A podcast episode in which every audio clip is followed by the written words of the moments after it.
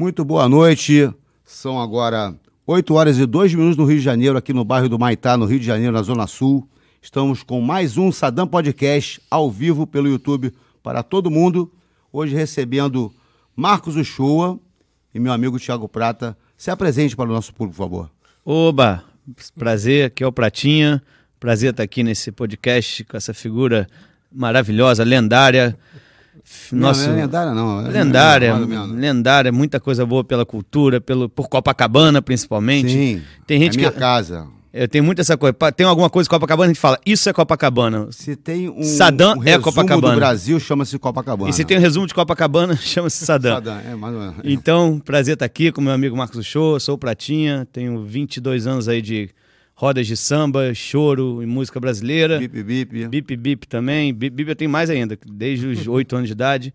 Tenho 20 anos aí de vida, militância política, partidária, e agora estou aí nesse novo desafio, que a gente vai falar mais sobre isso. Puxou, por É, favor. é, Ah, todo mundo conhece o show, mas É, ah, apresenta eu- aí pra galera. É, meu nome é Marcos Uchoa, né? Eu fiquei incomodando vocês na telinha da casa de vocês 38 anos, na manchete um pouquinho, e muitos e muitos, três, mais de três décadas na Globo. E agora saí, vou buscar um outro caminho. Estamos aqui, estou aqui com o Pratinha, que é um prazer. O Pratinha ele faz a música, eu faço a letra. é mais ou menos essa nossa tabelinha. E claro, a, a minha ligação com o Saddam é o Saddam do Iraque, é o Saddam Hussein, é o original. Mas Copacabana, Bip Bip, samba, esse troço também eu gosto Obrigado muito. pelo aceitar o convite, tanto o show quanto o Pratinha. Você falou da Globo, 30 anos de Globo, começou na manchete, não foi isso? Isso, isso. O que fez você largar a Globo e optar por essa opção política? Olha, foi. é, eu achei que já estava na hora, assim, de, de, digamos assim, tinha uma cara de final feliz, né? O, o- foram quase 35 anos, eu ia fazer 35 anos em janeiro. E já tinha feito tudo, né? Esporte, né? Olimpíada, Copa do Mundo, né? Kelly Slater, Dream Team, Michael Phelps, Usain Bolt, sabe? Todo mundo importante. Todo mundo do Ayrton esporte, Senna, enfim, Schumacher. E aí, enfim, e eu achei que já estava um pouco na hora de tentar uma coisa diferente para minha vida, né?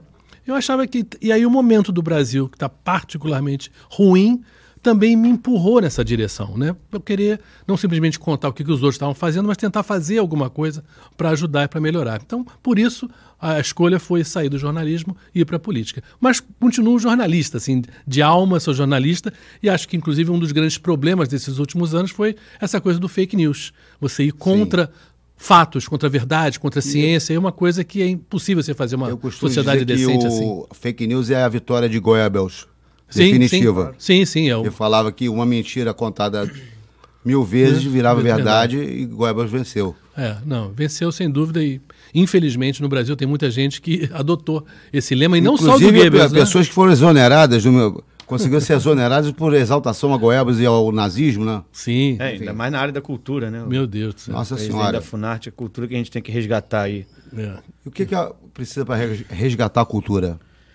Primeiro precisa tirar essa turma que está aí, que está trocando, por exemplo, a Lei Rouanet, embora com seus vários problemas Sérgio que tem. Rouanet faleceu Eu- hoje, né? hoje, Pois é, É, então, tristeza. uma- mais uma perda importante para o mundo da cultura.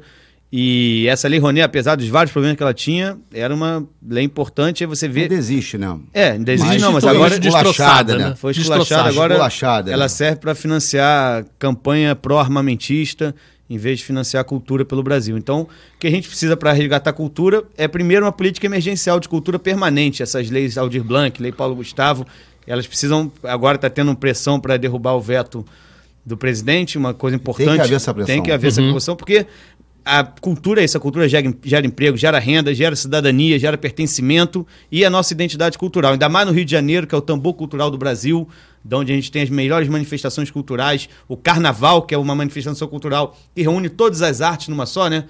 Dança, artes plásticas, música Sim. e gera centenas de milhares de empregos.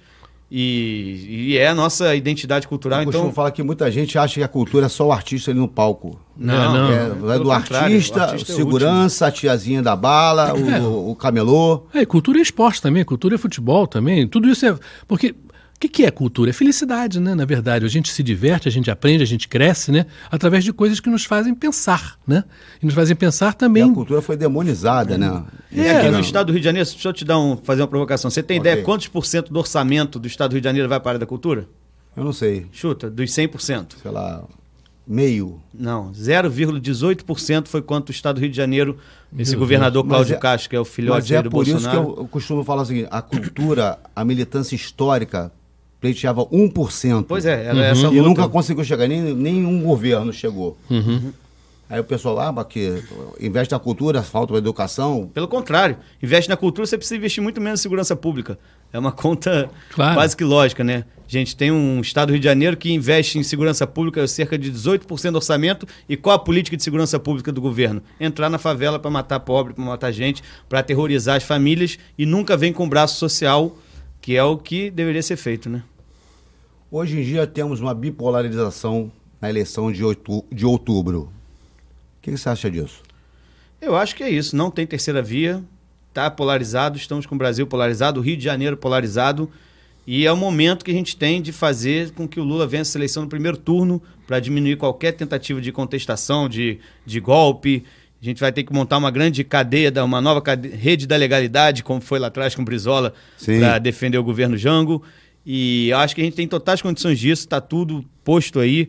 O Lula está fazendo tudo que tinha que fazer, está ampliando, está tá um, tá, tá um jovem, tá um atleta, literalmente um atleta lá, aqueles vídeos dele lá fazendo exercício, tá disposto, tá com tesão para essa campanha, e eu acho que é isso, tem que ter tesão para fazer campanha e tem que ter tesão para mudar o Brasil e o estado do Rio de Janeiro.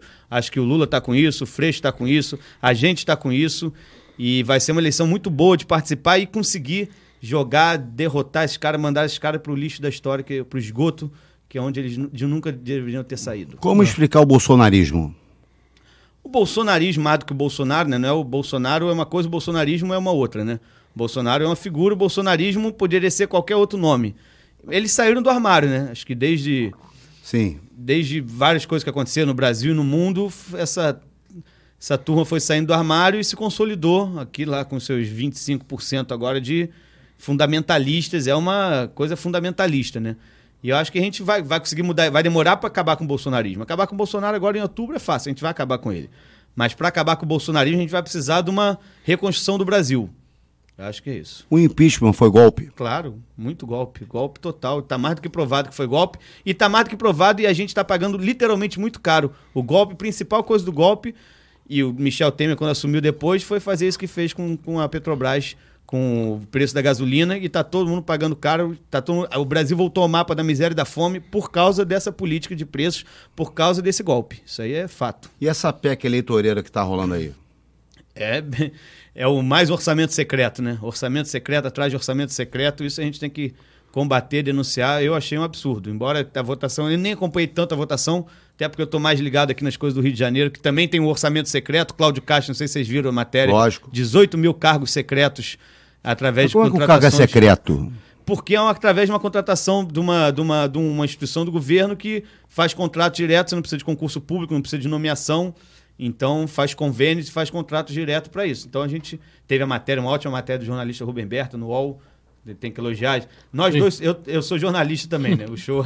Eu sou radialista, mas é, É, tá tudo colega, tudo tudo, primo. colega. Então temos que aqui louvar os bons jornalistas. O Rubem Berta faz É um um, trabalho sensacional de investigação.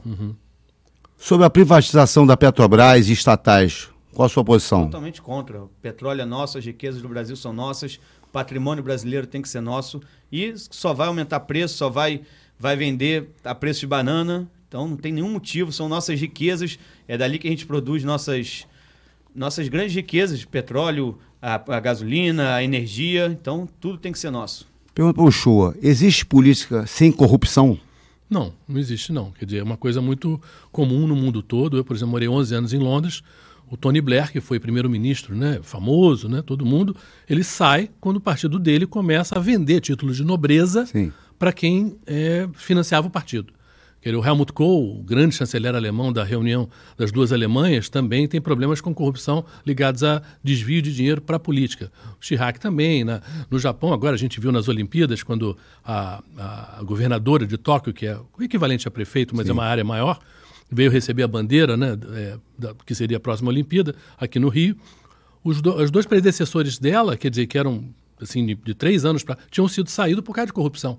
E sem falar dos Estados Unidos, então, que aí a coisa é maior ainda. Quer dizer, faz parte um pouco de. Se você tem a caneta e o papel e você assina uma obra enorme, você pode cair na tentação de desviar algum dinheiro daquilo. Você fala que uma obra custa 10, você fala que custa 13, 12, 14, você leva um pouquinho por fora. E isso financia a política, que é uma discussão que muitas vezes a, a, sociedade não tem. Todo mundo gosta da democracia, mas a democracia tem um preço. Se você quiser botar numa camiseta vote em Saddam, quanto é que custa essa camiseta? Da onde você tira esse dinheiro? A direita, historicamente, ela sempre teve uma proximidade com empresas, com ricos que davam um dinheiro. A esquerda não tinha essa possibilidade. É, Agora, eu acho que dos dois eu lados. Eu vendia borboletinha do Gabeira na esquina, sim, em 86. Sim, dos dois lados sempre existiu essa. Erros existiram dos dois lados. Agora, é um fenômeno que só pode diminuir, não digo acabar, diminuir através de mais transparência, que é exatamente o que a gente não está vendo, não só no governo federal, como no estadual. Quer dizer, orçamento secreto lá, orçamento secreto aqui, quer dizer, que é a institucionalização da corrupção. Antes você tinha um mensalão, ah, descobriram o mensalão. Antes tinha um petrolão, ah, descobriram o petrolão. Agora não. Está na cara, esfregando na cara da sociedade o roubo. E volta e meia as pessoas, a transparência, caixa preta do BNDES. Cadê a caixa preta? Uhum. Sim, não. Aí se, se, levantam escândalos ou se levantam mitos né, de, de coisas que poderiam ter acontecido e se vai investigar. E cadê? E cadê? De fato, onde é que está? O BNDES fez um papel de qualquer Está tudo ali transparente no site. Todo mundo é. tem acesso a isso. Não, e, e, e, e, aquela coisa de, ah, não, é, deu dinheiro para Cuba, deu dinheiro para. Foram mais de 12 países, quer dizer. E, e ele financiou obras de empreiteiras no exterior, porque tem contrapartidas disso. Sim, e não só isso, gente. Se você pensar, a França, eu fui correspondente na França também, tem uma grande empresa que chama Bouygues. Okay. Ela é uma grande empresa de engenharia que vive construindo coisas pelo mundo todo e que joga esse jogo em que, para você ter a obra tal no país tal, você molha a mão de alguém. Esse é o jogo da engenharia internacional. Você quer jogar? É assim. Não quer jogar? Fica em casa. Mas faz parte um pouco, infelizmente, mas essa é a realidade. Né? E essas grandes empresas são muitas vezes protegidas pelos seus próprios governos federais. O governo federal americano vende os Estados Unidos onde vai, entendeu? A embaixada faz isso e claro que qualquer país de certa maneira promove as suas empresas. Como isso é feito, mais certo, mais errado, você pode discutir, mas que isso é uma coisa importante para a economia de cada país é. Estava falando dos Estados Unidos, lá é um dos lugares onde mais se regulamenta a mídia. Quando o Lula tentou, eu participei de alguns congressos, encontros, regulamentaram a mídia, falaram que era censura. Você acha que tem que ser regulamentada ou é censura? Não, eu acho que, eu acho que gritar censura é sempre a saída é, de meios de comunicação que não querem que a sociedade apite em relação ao que ele faz ou deixa de fazer. Porque grande parte do problema da mídia tradicional não é simplesmente o que ela fala, é o que ela não fala. São os assuntos que ela não toca. Né? E isso eu acho que é muito importante, uma regulamentação, mas mais do que a regulamentação, acho que uma promoção. Eu acho que todo país tem que ter uma mídia pública, algo equivalente à BBC na Inglaterra, Sim. em que não é uma mídia do governo, é uma mídia da sociedade, em que você vai ter ali uma coisa de altíssima qualidade e que promove assuntos de interesse da sociedade e não interesse de uma mídia de uma empresa que quer falar de um assunto porque lhe convém ou porque tem um patrocinador por trás, ou não quer falar de um assunto porque tem um patrocinador que não quer que fale desse assunto. Então a mídia privada, ela sempre é vulnerável também a esses interesses econômicos e interesses ideológicos, obviamente. Mídia é uma coisa muito cara, gente. Você tem uma televisão, você tem um rádio, Hoje você tem um temos blog, o oligopólio é aqui. Muito caro. Ainda temos o oligopólio, né? Sim, é, é, lamentavelmente a gente tem poucas é, televisões, a gente tem poucos jornais de peso, quer dizer, para a democracia brasileira, num país do tamanho do nosso, é um, a gente vive num continente, a gente não vive num país. A gente tinha que ter muito mais jornais de qualidade, mais rádios de qualidade, mais televisões de qualidade. Então fica num número pequeno, essas pessoas que são donas desses meios de comunicação são muito ricas e, obviamente, têm os seus interesses. Agora, isso é ruim para a sociedade. Não estou dizendo que elas não tenham direito a ter os seus interesses. Tem. Mas eu acho que isso precisa de ser, digamos assim, mais conversado sobre o que pode e o que não pode. E eu acho que também, hoje a gente vive num momento diferente. Não são só as mídias tradicionais. São YouTube, né, Instagram, Facebook, quando eles censuram ou deixam de censurar as fake news, quem controla isso? Como isso é feito? Ninguém. Ninguém faz, ou se faz, é um troço feito muito sem nenhuma transparência. A regra não está clara mesmo. Lógico. E isso, então, também avançou. Quer dizer, a gente, quando a Mas gente você fala de acha regulamentação que agora, a- o TSE regulamentar essas coisas, você é favorável? Não, eu acho que a regulamentação de mídia não é um assunto de governo, é um assunto de sociedade. Então, eu acho que a gente teria que escolher pessoas claramente admiradas na sociedade pelo seu saber, pela sua decência e pela sua honestidade, pelo seu, pelo seu conhecimento, e fazer um conselho, e essas pessoas conversariam sobre para onde a gente vai ou não vai. O que, que você acha, Não, Patinho? sim, nós, o que ele estava se referindo mais é sobre o TSE na questão das fake news. Sim, lógico. Sim, sim, Não, ah, não, aí sim. tem que regulamentar ah, não, aí combater, claro, É. aí sim. E não, caçar não. candidatura e multar. Com acho que a gente- certeza. Não, aí com porque certeza. É que isso é- As fake news venceram as eleições passadas, né? Foi isso, com certeza. E não só aqui, né? Isso começa Isso assim, aí, é. gra- gravemente. isso Alexander começa... Dogan É. na Rússia. Não, o Boris Johnson na Inglaterra, Exatamente. gente. O, o Brexit, né? Que se, se você vê hoje o dano que o Brexit causou aos empregos e à economia britânica, é um troço tão grande e passou com um negócio de fake news absurdo, absurdo, absurdo. Bom, o Boris Johnson era jornalista e sabia muito bem o que era fake news e como fazer. Os Engenheiros do Ódio. É, né? é, é. Aquele livro que é sensacional, eu recomendo. Mas olha só, semana passada, uma colega sua ganhou uma ação contra o Bolsonaro. Uhum. É a Patrícia Campos Melo. O que que você achou dessa história? Olha, é, é tão vergonhoso, né? Um presidente, um presidente de um país que tem um cargo, que tem uma liturgia, tem um ritual e tem um mínimo de comportamento para a sociedade. Então, independentemente do fato dele ter atacado ela, ele se portar assim é uma vergonha. O que ele disse, então, não vou nem repetir porque é mais vergonhoso ainda. Quer dizer, ela é uma profissional, está ali exercendo a profissão dela, ela, se- digamos, o que ela fez, as perguntas que ela fez, em nenhum momento são Sim. ofensivas a ele como pessoa.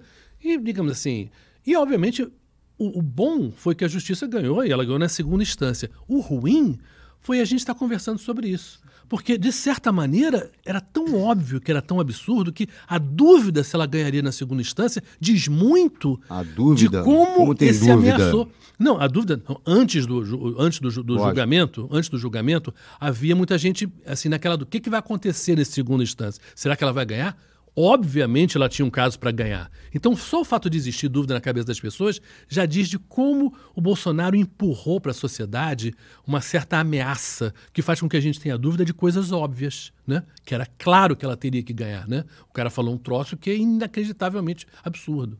Pratinha, você que é deputado- candidato a deputado estadual, como o Rio de Janeiro pode chegar e tirar o protagonismo, protagonismo de São Paulo, que, que há muito tempo tem Pois é, a gente está perdendo Enfim. isso que o o Rio de Janeiro é a, ca- é a cara do Brasil, né? Do lado de fora. que Lógico, pessoas- a, a gente era a metrópole, era o cosmopolita, e hoje É, em dia São Paulo perdeu para todos, os- todos os níveis. Pois é, então a gente, o Rio de Janeiro, e muito do que falou aqui de sobre corrupção, sem entrar no moralismo, acho que a esquerda, enfim, em alguns momentos acaba caindo num udenismo, assim, uma moralismo, que acho que agora a gente já até diminuiu um pouco, já foi pior. Mas, você está falando de. O Rio de Janeiro, nesses últimos anos, viveu uma série de governos desastrosos. E muitas empresas deixam de vir investir, deixam de fazer coisa aqui porque é muito difícil, é muito caro, é muito caro para porque eles não querem entrar nesse sistema, nessa corrupção, isso tudo. O Rio de Janeiro perdeu totalmente a, a decência para poder receber qualquer tipo de empresa, qualquer investimento, qualquer coisa. Então acho que a gente tem total condições de recuperar isso. Acho que a gente vai entrar numa eleição agora que é isso. A gente e pior de tudo, aqui do Rio de Janeiro é o seio do bolsonarismo, né? Aqui que nasceu essa esse, esse esgoto daqui que eles vieram, Se daqui bem que, que, eles aí se São. Paulo ele está ele tá com, tá com mais vantagem do que aqui, né?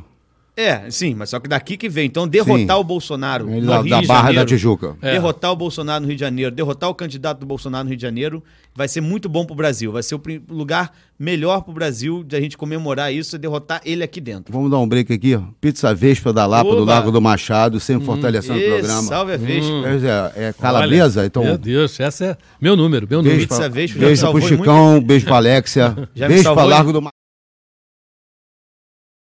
Aproveitar, Já por salvou favor. em muita Vamos, Fiquem à madrugada. vontade.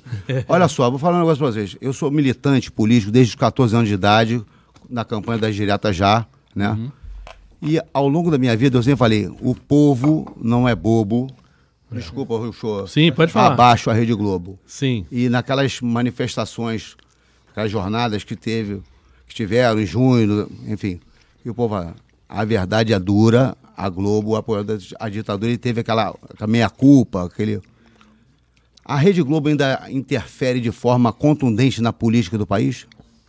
Sim, eu acho que sim. E por uma coisa muito óbvia. A audiência da TV Globo não é mais o que era, mas ainda é absurdamente grande. Quer dizer, absurdamente não no sentido de ser ruim, quer dizer, é uma competência da Globo. Agora, eu acho que a Globo, gente, é uma televisão aberta e que atende ao Brasil todo, né? Sim. Então atende a, a, hoje em dia a pessoa rica já não vê mais televisão, mas, mas no passado via. Então você tinha que ter uma programação que atendia muita gente. Agora, se você pega a novela, por exemplo, que é uma das formas de cultura mais populares né, e mais apreciadas pelo brasileiro médio, o que, que tem na novela? Nós temos os melhores artistas. Só a Globo. Não, as grandes novelas são da Globo, de uma maneira geral. Com raríssimas exceções, as grandes novelas são da Globo. Você tem um respeito muito grande à literatura, um uso muito importante da música brasileira. Você tem os melhores artistas, você tem os melhores diretores. Quer dizer, as novelas da Globo, elas respeitaram e produziram e promoveram o melhor da cultura brasileira.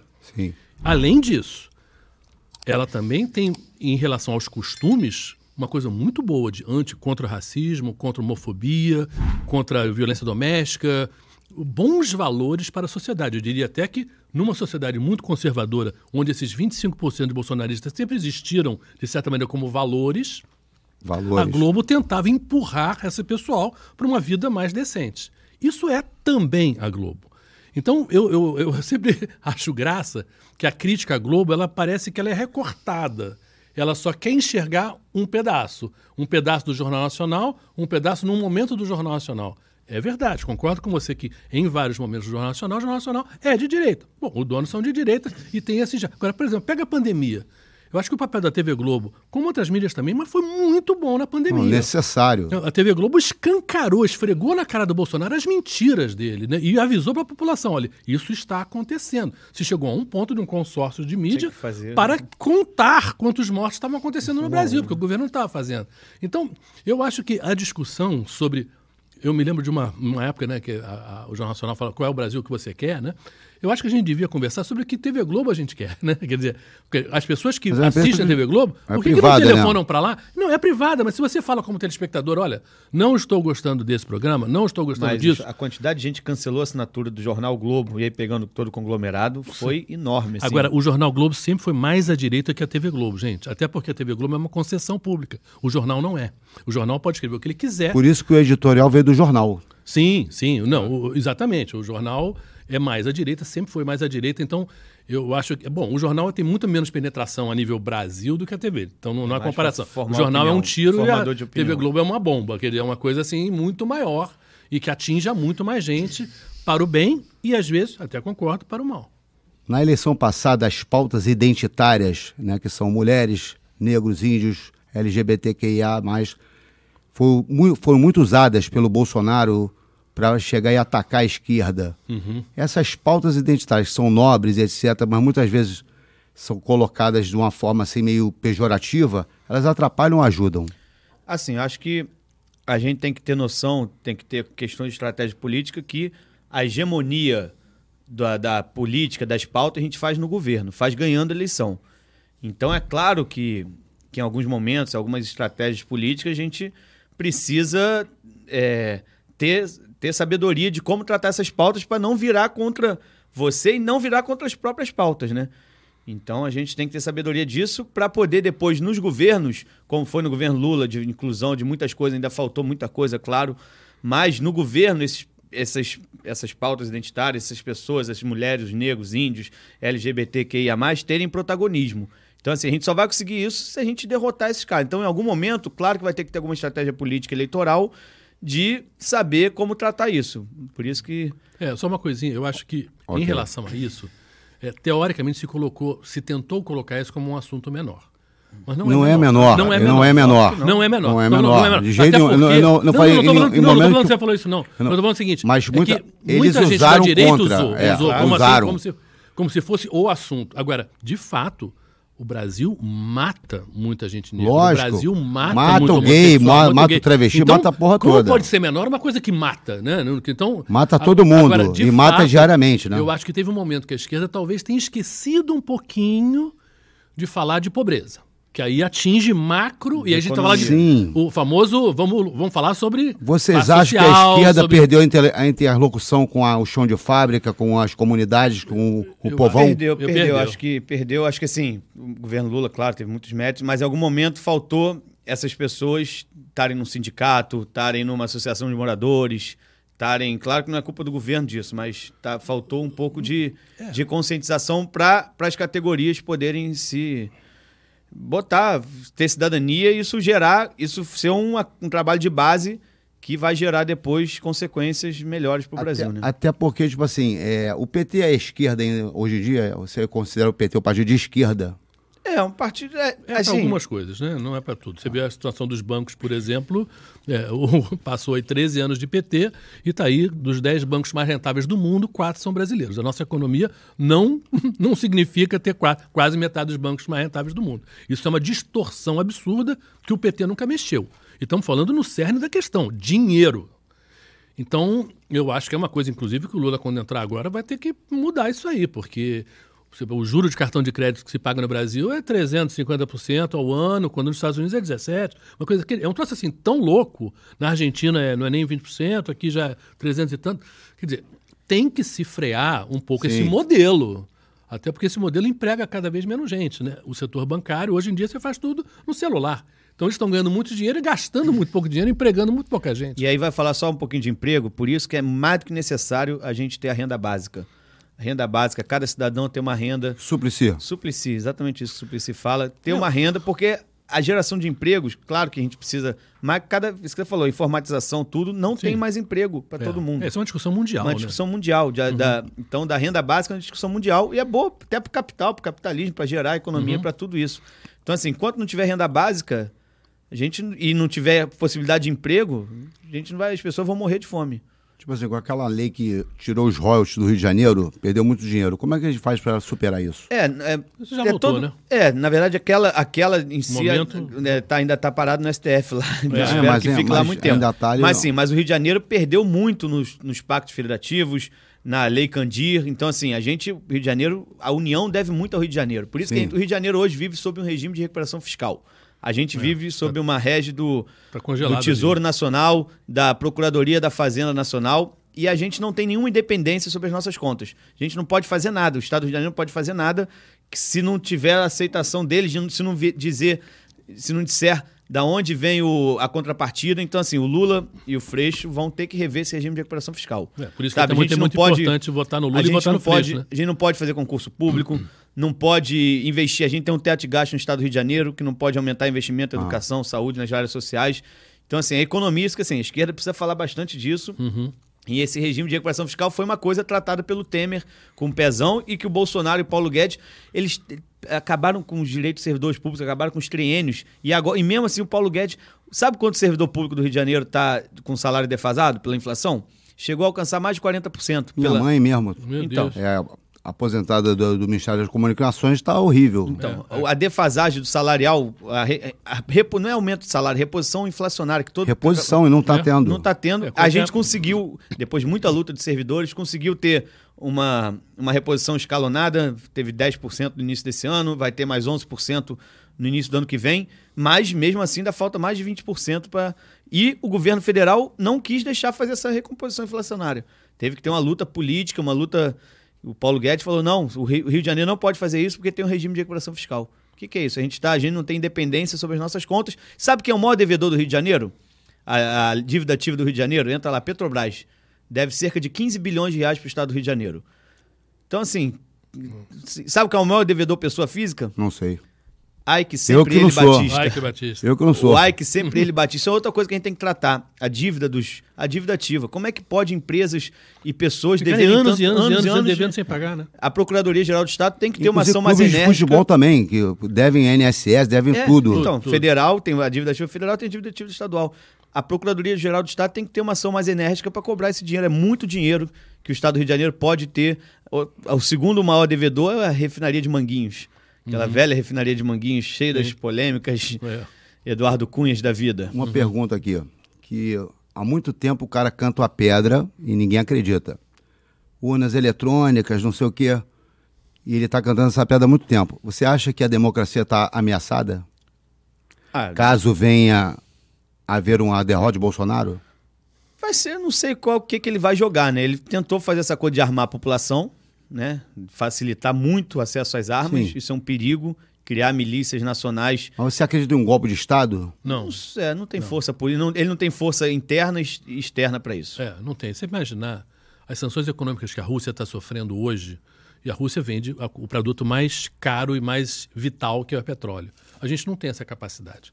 Então, se vier sanções econômicas dos Estados Unidos e da União Europeia, o Brasil quebra de uma maneira a direita brasileira, no sentido que ela é dona do, do agronegócio, dona das indústrias, ela fica de joelhos, porque realmente não tem como viver assim. O momento internacional, hoje você vê, a Colômbia acabou de eleger um presidente de esquerda pela primeira vez na história. É o partido mais, é o país mais ligado aos Estados Unidos na América do Sul é a Colômbia. Tem base americana lá, havia toda pela questão das drogas também, uma dinheiro americano aberta lá. E não houve, da parte do Biden, nem do Departamento de Estado americano, nenhum pio em relação ao fato de estar ganhando um presidente de esquerda. Na Colômbia. Então você acha que ele, cara, vai querer uma extrema-direita aqui com um golpe militar?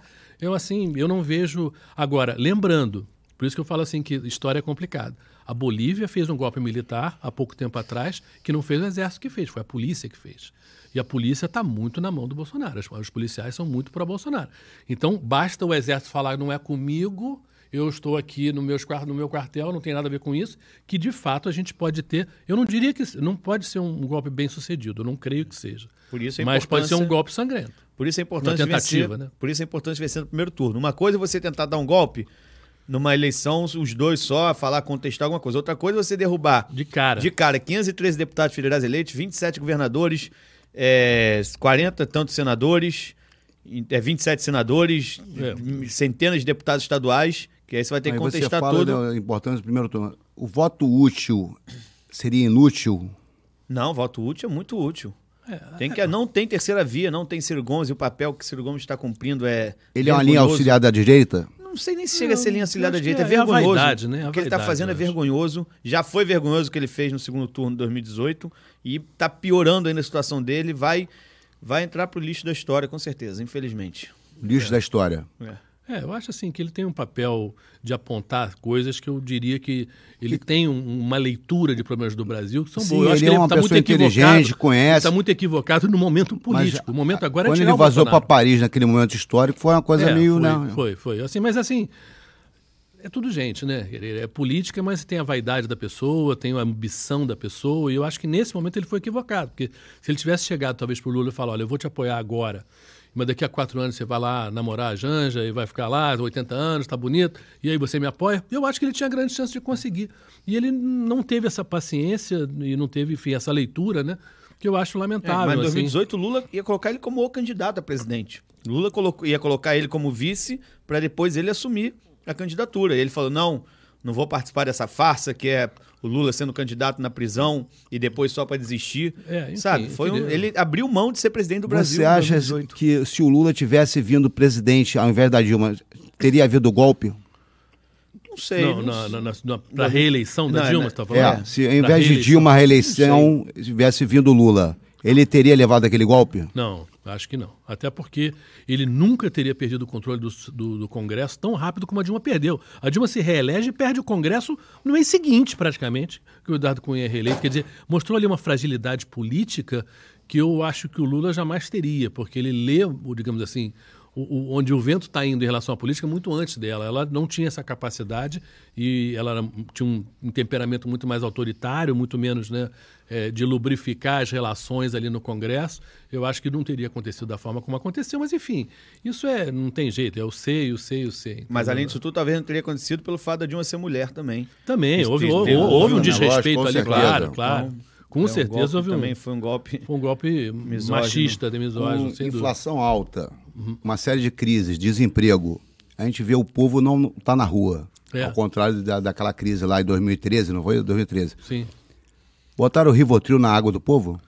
Eu acho que o povo não tá na rua porque o povo tá, Tá precisando com- comer, tá é, precisando é, correr é, atrás de é. comida, emprego. E acho que, pô, assim, pô, vai, eleição sempre mobiliza. Por isso que eu sou sempre a favor de eleição. A eleição mobiliza o país. A eleição resolve? Sim, Ué, sim, eu acho que é. a alternância é isso mesmo. A saída é na política. A gente tem que É. resolver tudo na política. É, eu acho que, embora eu diria que muita coisa que o, o Bolsonaro fez já teria gerado um impeachment dentro de uma normalidade democrática. E isso é que eu falo que é em relação Nós a- temos uma pessoa ao ali, o- medo da- da- do segundo turno da Patrícia Campos de Mello, foi porque o Bolsonaro já conseguiu, de certa maneira, travar coisas que deveriam funcionar, independentemente. Ministério Público, Polícia Federal, coisas, a história dos, dos filhos dele, tudo isso. Por que, que não aconteceu? Porque, de fato, ele já conseguiu quebrar mecanismos que levam. Bom, o Arthur Lira, dizer, ele O chefe do parquê? é, exatamente. Quer dizer, então, Porque muita eu- coisa ele já teria recebido aí um pedido de impeachment com muita, com muita probabilidade de ser, de E por ser que, tirado. que não sai o impeachment e fica engavetado? Porque hoje ele tem um aliado que controla a chave. Quer dizer, ele tem no Ministério Público o Aras e no, no Congresso o Arthur Lira. Lira. Arthur então, Lira ou Eduardo Cunha? O quê? Quem é melhor, quem é pior? olha, Os é dois, difícil, dois né? são Mesmo, faria no mesmo saco. Né? e... e- Faria no mesmo saco, eu diria que o Arthur Lira talvez seja até mais inteligente, né? É, no sentido sim. de que ele criou, ele criou mecanismos de corrupção, que é o orçamento secreto, que ele- é um dinheiro, como é que um dinheiro público pode ser secreto, né? Não, pô, é uma coisa, como é que ele pode distribuir para quem ele quer sem as pessoas saberem quem recebe? É uma coisa assim tão absurda. Isso é, isso é a definição de corrupção, mas está institucionalizado. Quer dizer, claramente ele é um, muito inteligente para ter feito isso. Agora, por que conseguiu fazer? Porque o Bolsonaro, politicamente, ele é uma pessoa tão frágil, tão ruim na Fica política, refém. que ficou refém e cada vez mais refém dele e, e do Centrão, porque o Centrão agora controla realmente o orçamento. O Daniel Silveira, que é deputado, que foi preso, etc. Aquilo que ele fez foi uma coisa contra o Estado, contra o STF, ou foi uma liberdade de expressão, como ele afirmou? Não, foi contra, contra o Estado, contra o STF, contra, Contra a lei. a democracia. É. Contra a democracia. Acho que Daniel Silveira, outro que tem que ir pro esgoto rapidamente, porque É, e outra, enfim. E ele, o fato dele não estar usando a tornozeleira mostra exatamente isso que eu estou O falando. desafio, né? O desafio. Dizer, já acontecem coisas no Brasil que não deveriam acontecer numa normalidade democrática. Quer dizer, como é que alguém afronta uma lei, afronta um- uma decisão do STF dessa maneira e, dá, e finge que foi, não, recebeu a graça. Bom, sendo que esse, esse, isso que o Bolsonaro fez para o Daniel Silveira é um absurdo jurídico, fora dizer um absurdo moral, né? Como é que você pode? Porque parece que ele é uma outra instância, ele é uma Sim. instância acima do STF. Ele, ele, o STF decide, mas ele decide mais que o STF. E porque é um amiguinho dele, que ele ainda tem, não tem nenhuma coisa. Por isso que eu falo que é imoral, não tem possibilidade. Impessoalidade. Está fazendo para os amigos. Para os amigos dele, ele pode fazer tudo. Imagina isso agora no final do ano, ele fala: não, tira um monte de gente da cadeia porque é tudo meu amigo. Cara, eu troço de louco. Como vocês veem o STF, a atuação dele hoje em dia? Ah, enfim, o... a gente vive várias bolhas, né? O executivo é uma bolha, o legislativo é outra bolha, e o judiciário é uma bolha com uma película muito mais, muito mais forte, né? Nesse momento, ainda bem que a gente tem ali um STF que consegue, pelo menos, fazer, não se impor totalmente, que a gente vide é. aí o caso do Daniel Silveira, Mas barrar, né? mas a gente consegue ter ali algumas algumas limites, né? Mas volta meia atravessa a fronteira, né?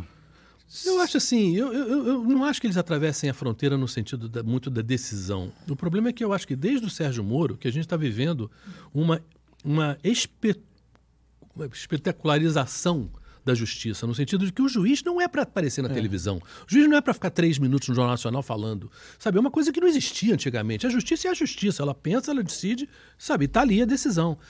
Lamentavelmente, por causa dessa, dessa coisa, dessa presença tão forte na mídia do, do judiciário, você passou a ver as decisões como decisões políticas. Sim. Porque também parece que aquela pessoa ali está se posicionando e não simplesmente lendo a Constituição e defendendo tá, o A ou B de acordo com, com a leitura da Constituição. E nada Eu mais acho- político do que Sérgio Moura fez, né? Exatamente, querido. O Sérgio Moro foi um absurdo disso. Mas, mas- Absurdo. mas eu acho que o STF, ao A- aparecer. Aquela tanto- condução coercitiva foi um negócio que Não, aquilo. absurdo. Eu E a sou gente, advogado soube depois- e o Código de Processo, Pro- Código de Processo Penal fala pode, co- tem que ser conduzido coercitivamente assim, assim, assado. Ele simplesmente chamou a mídia e mandou o Lula ali para fazer um espetáculo. Claro, era e depois disso. ele, que o- ele se ferrou muito, né? O Sérgio Moro se ferrou muito e vai Não vai conseguir nem se eleger síndico lá em, lá em Maringá. Tomara, né? Enfim. Não, é, não, é, foi, a presunção de inocência é um pilar da, da decência, né?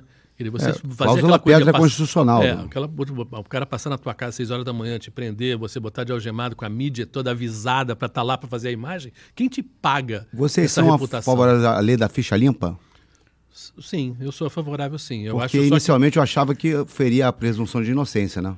Sim, mas se for transitado e julgado. Sim, É. querido. Transitado e julgado, a pessoa Fala em está segunda condenada. instância, não fala em transitado de Não, julgado. É, é, em segunda instância, sim. Eu acho que. Eu acho que, de verdade, se a gente pensa bem, há uma, um incômodo da sociedade que eu acho real, porque as instâncias que a gente tem na justiça são tão longas, e quem tem dinheiro tem dinheiro para prolongar isso durante tanto tempo, que o crime de fato não é pago. Né? Primeira instância, anos, segunda instância, anos, é, CSDF, anos, enfim. E aí, de fato, isso causa na população uma impressão real de injustiça e não de justiça. Então, a ficha limpa não poderia chegar tão longe. Teria que ser, talvez, para na segunda instância. Condenado, você, tá, você não pode se candidatar durante lá o limite lá de oito anos, né, que é imposto. Né? Hoje em dia, o- os democratas voltaram ao poder nos Estados Unidos. Isso fortalece a candidatura do Lula? Não, assim, é, fortalece a questão de diminuir a questão das fake news, do, fortalece a questão do- de uma influência. Se, o- se aquele maluco lá O fosse, Trump o Trump tivesse, fosse ia presidente, ser ele ia muito ruim. tentar influenciar diretamente nas eleições do Brasil, né? Acho que o Biden acho que não está nem aí muito preocupado É, não, de não. influenciar. Não, eu acho que a de- influência mais direta teria a ver com a possibilidade do golpe, né? Sim. O Trump no poder, o A golpe conjuntura do- é outra. A conjuntura seria, Seria bem outra, diferente e o Bolsonaro teria muito mais esperanças de que um golpe pudesse dar certo. E hoje em dia, o pessoal que invadiu o Capitólio, que fez, investiu de índio, está tudo preso por terrorismo doméstico. É, é, ainda é uma discussão longa, né? Agora a gente viu na televisão, né? Essa, Porque existe esse, existe esse risco aqui? de ter uns malucos desse aí. É, vestido de, de invadir o. Congresso, Ah, mas vestido se de for Zé Carioca, mesmo sei lá.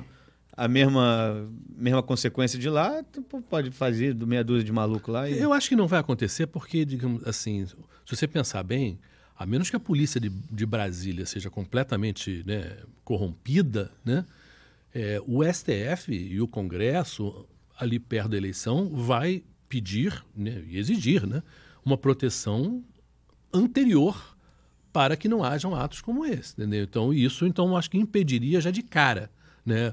Porque teoricamente lá no Capitólio estava a segurança normal quando o ato aconteceu. Não houve um reforço. Sim. E ficaram horas sem ter o reforço porque o Trump não dava ordem. Então, eu acho que aqui não vai acontecer porque você já, de certa maneira, recebeu um cartão amarelo, né? Aquilo já aconteceu lá, não tem por que acontecer aqui. As urnas eletrônicas são seguras? Eu acho que Sim. são, eu confio nelas. Democracia nunca teve nenhuma contestação grande, nenhum, nenhuma difer- diferença tão grande assim de, de, Cara, de, de projeção de, do que se dava. Acho que a gente tem que confiar nelas e senão vai cair nessa lenda bolsonarista aí que não interessa a democracia. E Eu eu acho já- que a palavra até mais do que confiança, porque confiança re- requer, parece assim, uma questão mais de fé. É. Está provado que funciona. A coisa não é ligada à internet, a, un- a- a urna está sozinha, Não, num na sistema tomada, é uma sozinha. o- o radinho dela. de pilha, ela É, vai- Ela não tem como você... a- a- a- onde você historicamente tem é, roubo é no papel. É o papel que é Vê falsificado. E eu presenciei isso várias vezes É, como é, fiscal. Exatamente. Então, quer dizer, de 96 para cá, a gente tem eleições que são modelos internacional. Internacionalmente, a eleição brasileira é admirada, no sentido de ser em poucas horas a gente tem o resultado, não há discussão. Já tiveram observadores internacionais, pessoas que vieram para ver como é que o sistema funcionava. A coisa é. E todo esse pessoal que está aí, inclusive o Bolsonaro foi eleito nesse sistema. É, pois e é. aí? Agora, agora porque ele está perdendo nas. está sendo goleado nas pesquisas, ele agora está dizendo que não funciona. Já está cantando essa pedra há muito tempo. Claro, porque já perdeu. Que ele, que ele avisa para perder. Olha, olha, olha. Está tentando criar um fato. O, caso da gente estar conversando sobre isso é do interesse dele, entendeu? Porque parece É. que a gente também repercute um absurdo. Cara, você já É, rebaixa a perdeu. política, rebaixa a a urna é a urna. E ele ligou naquela urna Que ali. entube isso, porque é Exatamente. isso aí. Ligou naquela urna. É, a gente não tem que rebaixar a política, a gente tem que levar o- a discussão política, falar de miséria, de fome, É. de cultura, de Que educação. Qual é a de saída para. Que o desemprego que e a não miséria que assola o país? Hoje em dia, você, como deputado estadual, candidato a deputado A estadual primeira e saída federal. é, é programas de emergência, programas de transferência de renda, para a gente sair da miséria e da fome e depois, claro, geração de emprego, geração de cultura. O Rio de Janeiro tem a cultura que pode ser o, o grande petróleo, o grande novo Sim. petróleo do Rio de Janeiro, sendo que a o petróleo é finito, a cultura é infinita. Então, assim, a cultu- o petróleo, a cultura é muito mais sustentável. Então, assim, a gente tem quantidade de coisas de E a cultura sendo manifestações de- culturais. demonizada o tempo inteiro. Óbvio. Então, é, primeiro é a gente ter programas culturais, é, ins- é, editais, leis de incentivo. E, claro que a cultura não vai salvar tudo, mas cultura é um. No Rio de Janeiro, principalmente, é um grande atrativo econômico que a gente pode ter. Mas é isso, combater. O Lula fez isso no governo dele, combateu a fome e a miséria. Acho que ele vai saber fazer isso muito bem agora. É, eu acho que é, a economia está destruída, né? A gente está numa situação muito ruim e isso não vai ser fácil. O Lula ganhando e entrando não é rapidamente. É importante que as pessoas saibam disso, que não é automaticamente que vai votar aqueles tempos, não. Então, esse primeiro, segundo ano vai ser difícil, o- como Pratinha falou, vai ser necessário uma ajuda do governo contínua para as pessoas, porque as pessoas precisam comer hoje, elas não precisam comer daqui ao ano que vem. Então, isso precisa ser feito. Agora, no Rio de Janeiro, além da cultura, você pega a parte de turismo, gente. A gente fez uma Copa do Mundo, dois anos depois fez uma Olimpíada, e cadê os turistas? Sumiram. Cadê? Sumiram. Os hotéis vazios, Os hotéis fechando. vazios, hosp- é restaurante, é táxi, é Uber, é agência de viagem. Cara, o Rio de Janeiro é lindíssimo, né? É uma, é uma referência mundial de, pô, de, de natureza, né? Uma cidade espetacular. E isso não aconteceu por quê? Por falta de governo. Um governo que não protege os lugares turísticos, né? A pobreza, enfim, também é, pela insegurança ameaçando o turista, e aí o cara não volta, ou, ou- e o cara nem faz a propaganda de boca a boca, que é a melhor propaganda para o turismo. Né? Isso é muito emprego destruído, muito emprego não criado. Né? Isso é a primeira cidade que faz uma Olimpíada que não se beneficia da propaganda mundial que você tem durante anos antes da Olimpíada e 17 dias no evento. Quer dizer, você.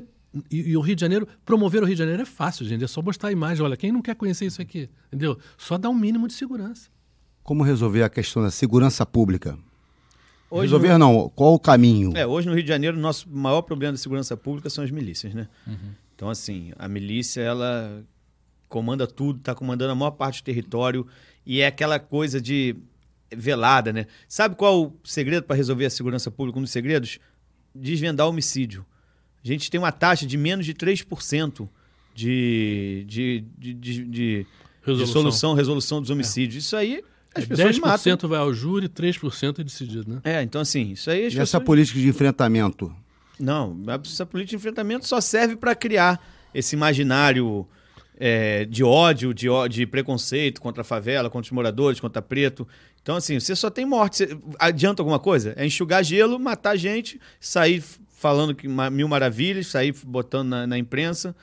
A gente tem que rever a política de segurança totalmente, política de inteligência, é, valorização dos, dos, dos policiais, concurso público, tem quantidade enorme de policiais agora para concurso público que tem que ser chamados. Então a gente tem que fazer uma polícia de inteligência, como foi a prisão do Elis Maluco, por exemplo, no governo da Benedita, que foi sem dar um tiro. Legalização do aborto. Esse é um tema de saúde pública que deve ser tratado de segurança, saúde pública e a sociedade tem que comprar esse barulho mesmo. O Você Congresso tem que comprar. Eu- federal, né? Eu acho, eu acho que é uma, é uma conversa que tem que se ter. É um problema de saúde pública, não é um problema moral, é um problema de, obviamente, o aborto existe, né? E é claro que a sociedade não vê o aborto como a morte de uma pessoa, porque o número é mais ou menos, se estima, né, que é em torno de 100 mil abortos no Brasil por ano, e obviamente não estamos falando de 100 mil pessoas assassinadas. As pessoas não sentem isso, de verdade não sentem. Porque se fossem 100 mil assassinados, a gente estava aqui nas ruas gritando que, que país é esse. Então não é isso. Então, agora, o fato é, quem tem dinheiro consegue fazer aborto de uma maneira segura. Lógico. Quem não tem. E vai faz, para o SUS. E no vai- final. Exatamente. Quer dizer, No é, final para o houver- SUS, porque é, enfim, se, se for necessário. Mas a pessoa pobre, que não tem esse direito, porque existe um direito ao aborto em casos específicos de estupro, etc. Mas estou falando de uma maneira geral. E mesmo assim, assim, por- Bolsonaro está mudando esses casos, está um tentando tá piorando. acontecendo. Enfim, tá, essa cartilha absurda que o ministro da- Ministério da Saúde está fazendo. Agora, isso tem que ser conversado, gente, porque é um- esse é um assunto das mulheres, particularmente. delas, com É elas. um assunto delas. corpo delas. Eu, eu acho que a gente tem direito, como homens, de talvez ter uma opinião, mas eu acho, nem considero que a gente tem direito a voto nessa história, não.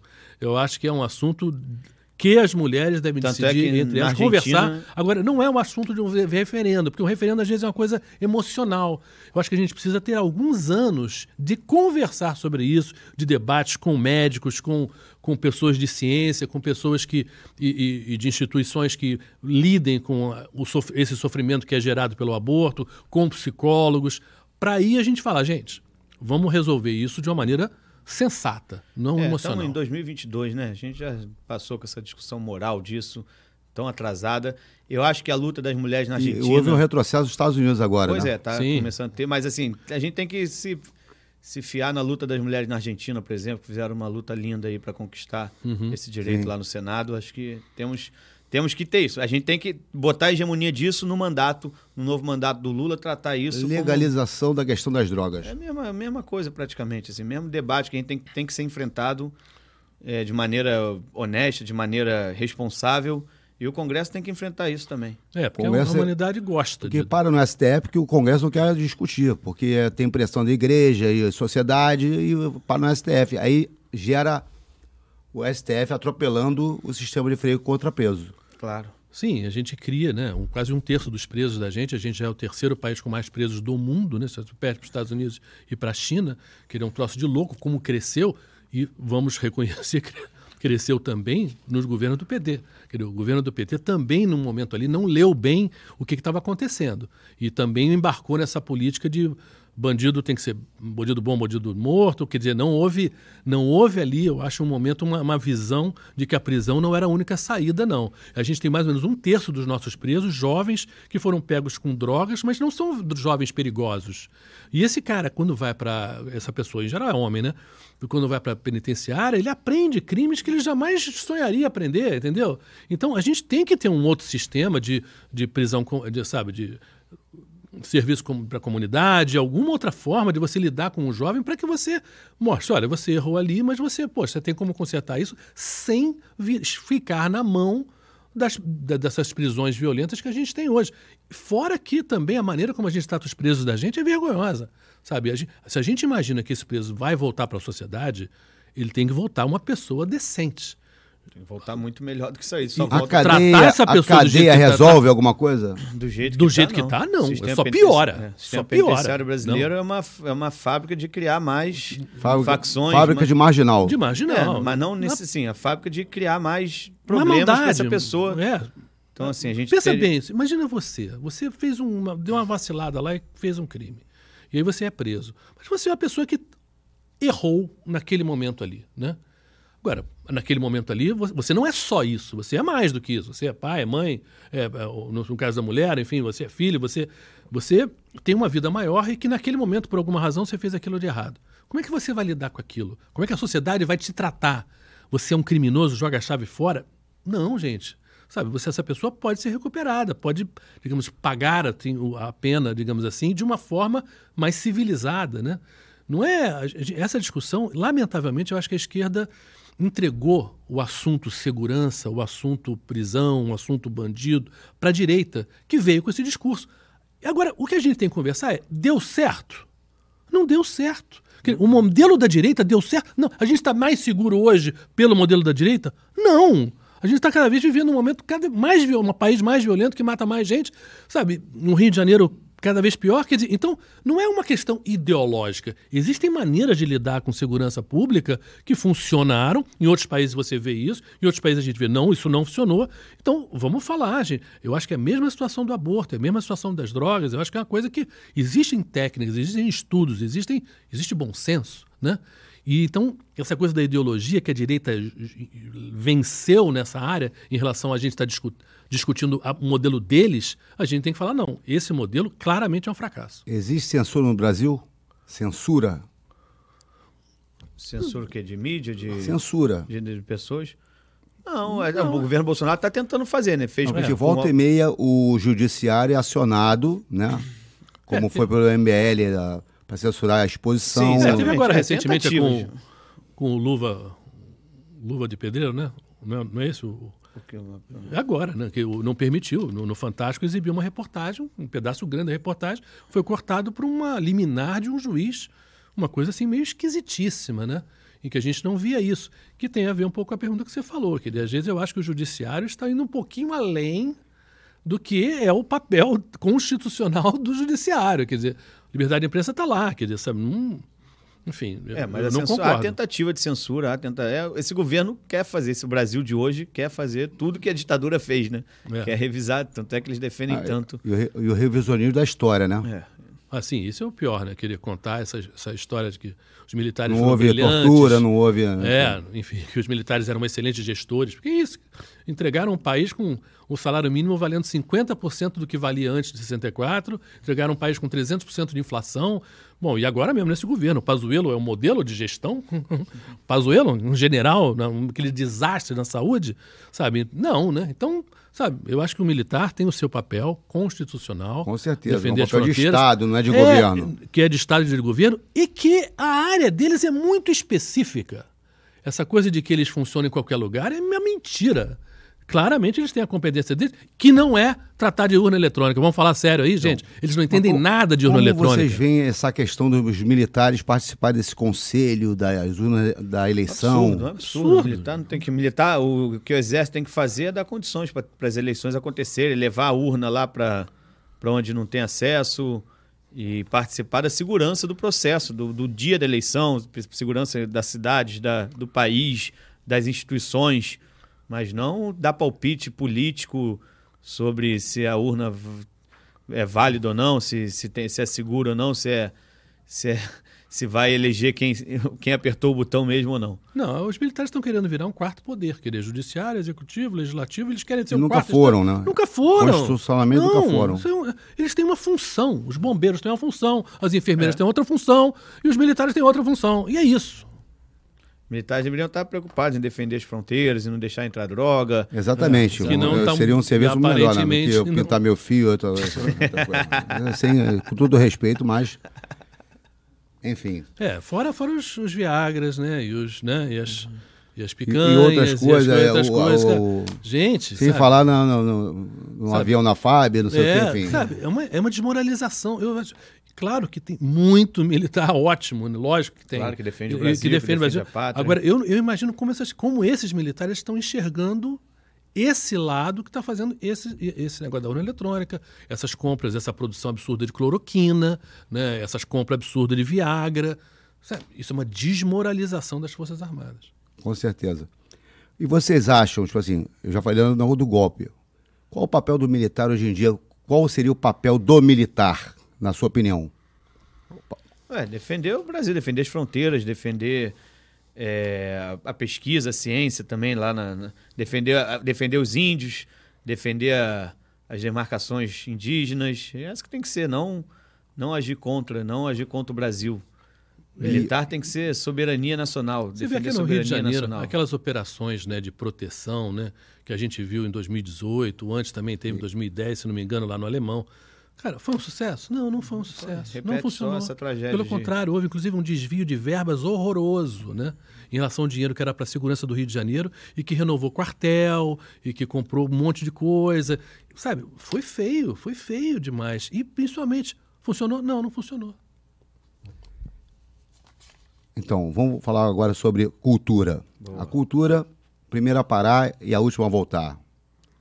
O que fazer para re- revitalizar a cultura no Brasil e no Rio de Janeiro? Pois é, acho que essas leis de incentivo à cultura, essas leis de fomento e investimento direto em cultura são as coisas mais essenciais. Cultura precisa de dinheiro para gerar mais dinheiro, né? Tem uma, uma aí da, um, É um balanço né? da Lei Rouanet que diz mais ou menos que a cada real investido você tem cerca de 1,60 de volta. É isso. O carnaval, carnaval, isso que eu falei no início, volta a bater sempre. Carnaval é gerador de cultura e renda e emprego e muito dinheiro, muitos impostos. Isso você falou, desde a tiazinha da bala até chegar na ponta no artista, no, no intérprete, no cantor, no- na costureira. Todo mundo precisa do carnaval e o ano todo gera quantos. Cada, quantas escolas de samba existem no Rio de Janeiro? Mais de 70 escolas de samba, contando Série São A, Série escolas B. de É, samba. samba. Escola de samba não é, É, aquela. que é- É uma escola de samba. Pois é. Você é do samba, né? Sim. Então a gente sabe a importância das escolas de samba para as comunidades, para movimentar, movimentar um. E tudo, desde os, desde os bailes funks, desde a, das rodas de rima, desde o teatro. É, os então, blocos assim, mesmo na rua É. mexe a economia, dinheiro de bar, dinheiro de então, restaurante. tudo. A cultura é coisa que a gente consegue gerar, sabe, tão bonito. Tão, e é isso que gera alegria, gera pertencimento. Então, acho que a cultura deve ser um dos, um dos grandes questões que vão salvar o E Brasil. por falar em cultura, eu lhe conheci lá no Bip Bip, lá em Copacabana, minha área, com o saudoso Alfredinho, que todos amamos. Fala um pouco do Bip Bip de Alfredinho, por favor. Pois é, o Bip Bip é, é o menor, maior bar do mundo, né? São 18 metros quadrados encravados ali na Rua Almirante Gonçalves, que agora se chama Largo do Alfredinho. Sim, eu E estava lá, estava lá na tá, inauguração lógico. lá. Até o Eduardo Paz foi lá, brincou. Nunca imaginei que ia chegar numa roda de samba e o Pratinha me receber com um copo de chopp na mão. nesse momento que a gente estava ali tentando uma frente antibolsonarista. É, o BIP é um lugar, assim, que eu fui, onde eu fui criado, frequento o BIP desde 9 anos de idade. Meu pai tocava lá nas rodas de choro. E fui, fui indo, fui indo, fui indo, fui conhecendo muita gente, fui conhecendo sobre música, fui aprendi, cresci como ser humano, como o- a solidariedade que o Alfredinho tinha. Então, o Alfredinho, para quem, quem não conheceu ele, era uma figura Carrancuda, histórica. carrancuda, É. mas era o maior coração do mundo, era um querido e fazia, só fazia o bem para as pessoas e fazia daquele lugar todo dia abrir e fechava aquele bar até de madrugada bebendo seu, seu, seu vinho. E teve uma despedida linda num sábado de carnaval, numa segunda de carnaval, ele faleceu num sábado de carnaval de 2019. A gente fez um bloco de carnaval dentro de São João Batista, tem até um documentário muito legal sobre isso, não sei se vocês viram, do Roberto Berliner, que mostra o velório e o enterro dele. Foi daquele jeito mesmo que deveria ser essa despedida dele. Eu fui, eu levei o Alfredinho em 2017 para a Rússia, para a comemoração do centenário da Revolução Russa. Eu montei lá uma excursão do Bip Bip, foram 18 pessoas lá do Bip Bip, Eliomar Coelho também foi. E aí fomos para a Rússia para participar das festividades, fizemos duas rodas de samba na Rússia e participamos lá do e o Alfredinho, foi a Foi lá grande no, na múmia, múmia do Lenin. Fomos lá na- no corpo do Lenin, Praça embalsamado. Ver- Múmia Praça do Vermelha, Lenin. Praça Vermelha. Mas é isso, então o Bip Bip é um lugar. E durante a pandemia, é, o que aconteceu, né? Acabou que a gente fechou o Bip Bip naquele 15 de março, aquele domingo lá que praticamente tudo fechou de vez. E aí o que que a gente vai fazer? Quanto tempo vai durar? Uma semana, duas semanas, um mês? Vamos levar as rodas de samba pro Instagram, que era o que dá pra fazer, né? E aí foi um fenômeno, assim. Foi um sucesso. Eu, eu, durante 75 semanas, fiz pelo menos uma, uma live por, por semana. E, no mínimo, eram seis horas. No mínimo, seis horas seguidas cantando samba. A gente fez. Direto na live? Di- Não, a gente, das mais 150 lives que eu fiz, mais 100 lives que eu fiz, com certeza, 10 delas duraram mais de 10 horas. Que isso, meu. Uma Imagina. durou. Teve a do um Chico maratonista Buarque. aí do meia hora, Maratonista do E samba. aí, já na reta final, teve a do, a do- a do aniversário do Chico Buarque, que a gente todo ano faz uma roda no BIP, e dessa vez no Instagram, durou 15 horas e 40 minutos. Depois, a última que eu fiz foi aniversário do Aldir Blanc, que pra mim É. o maior brasileiro, o maior artista brasileiro, o maior letrista da história do Brasil. Foram 16 horas e. Não, 17 horas, acho que foram quase 16 horas e 18 Exposição, minutos. amigo. Viramos a noite, cantamos mais de 200 Nem eu e a Raul da Ajuda tinha essa exposição, amigo, E- na década de 90. E bebendo a cervejinha. Bebendo a cervejinha. Assim, Dessas outras vezes eu dei uma segurada, porque na que eu fiz em maio, eu juntei. Em maio, um ano da morte do Aldir, o Aldir e o Noel morreram no mesmo dia, né? E eles são tão parecidos em tanto, tanta coisa, com um intervalo de 84 anos. Os dois tijucanos, os dois. eh, Tijucano, não, o. O. Assim, Vila Isabel. Lá, do lado. o Aldir, Do lado, é. o Aldir, na verdade, nasceu no Estácio e também o Noel falava do Estácio. Vila Isabel, os dois morreram de doença contagiosa. Um morreu de tuberculose, outro morreu de Covid. Os dois foram morreram em Vila Isabel, no bairro de Vila Isabel. O Aldir faleceu no Hospital Pedro Ernesto e, o, e o Noel também morreu em Vila Isabel. Então, assim, os dois eram tão cronistas das coisas cariocas, falavam tanto do Rio de Janeiro, falavam tanto com humor. Ninguém foi. Os dois foram tão ousados em seus tempos, sabe? Com os costumes da época, mesmo que hoje a gente condene isso, mas Noel foi um cara muito ousado. Para 26 anos que ele viveu, a quantidade de coisas que ele fez, vi- viveu intensamente. Então, o Noel e o dia era muito parecido. Então, eu fiz o seguinte: morreram no mesmo dia. Então, um ano depois da morte do Aldir, eu falei: vamos juntar, vamos fazer uma roda no Instagram só de Noel e Aldir. Sei. Foram mais de 14 horas. Coisa fina, né? samba pra. Foram mais de 14 horas. E aí, Noel e Aldir baixou, o- É. baixou a bebedeira em mim, eu bebi pra caramba, cai- a live acabou porque eu caí de bêbado ao vivo. Ah, ah, ok, tá pô. até no Instagram lá. Aquele dia foi engraçado. Mas é isso, a gente fez. a gente- no dia que o Aldir morreu, né? Aquele 4 de maio de 2020, Uhum. a gente fez uma. O Gurufim do Aldir oficial foi na nossa live É, do Instagram. Fiz até reportagem pro Fantástico. Eu É, fiz. O Aldir então, assim, a gente fantástico. fez lá. Três e meia da manhã, Fafá de Belém entrou chorando, cantando Bêbado Equilibrista. Então foi muito bonito, assim. Depois, no, no aniversário dele, no, no ano da morte dele, o João Bosco entrou, emendou pastorinhas no Rancho da Goiabada. Foi um negócio emocionante, todo mundo chorou pra caramba. Foi bem legal fazer essas lives representando o BIP, né? E aí depois que, a- que o BIP reabriu, dia 12 de novembro, reabriu, a gente botou- fez a primeira roda lá do BIP presencial, tinha gente pra caramba. Hoje o BIP se sustenta? Tá se sustentando. Tem lá o Matias, lá o argentino nosso, gente boa, que já era o braço direito do Alfredinho, tá lá fazendo a gerência do bar lá. E tá indo. É, e uma coisa boa que o Pratinho ele é, o, é o rei, ele é o dos bares, né? Ele conhece bico, todos os bares do, do, do Rio, né? E O os bares fala do que minha Rio. campanha é a campanha mais divertida de fazer, né? É. Pô, O novo sadia, o novo sadia.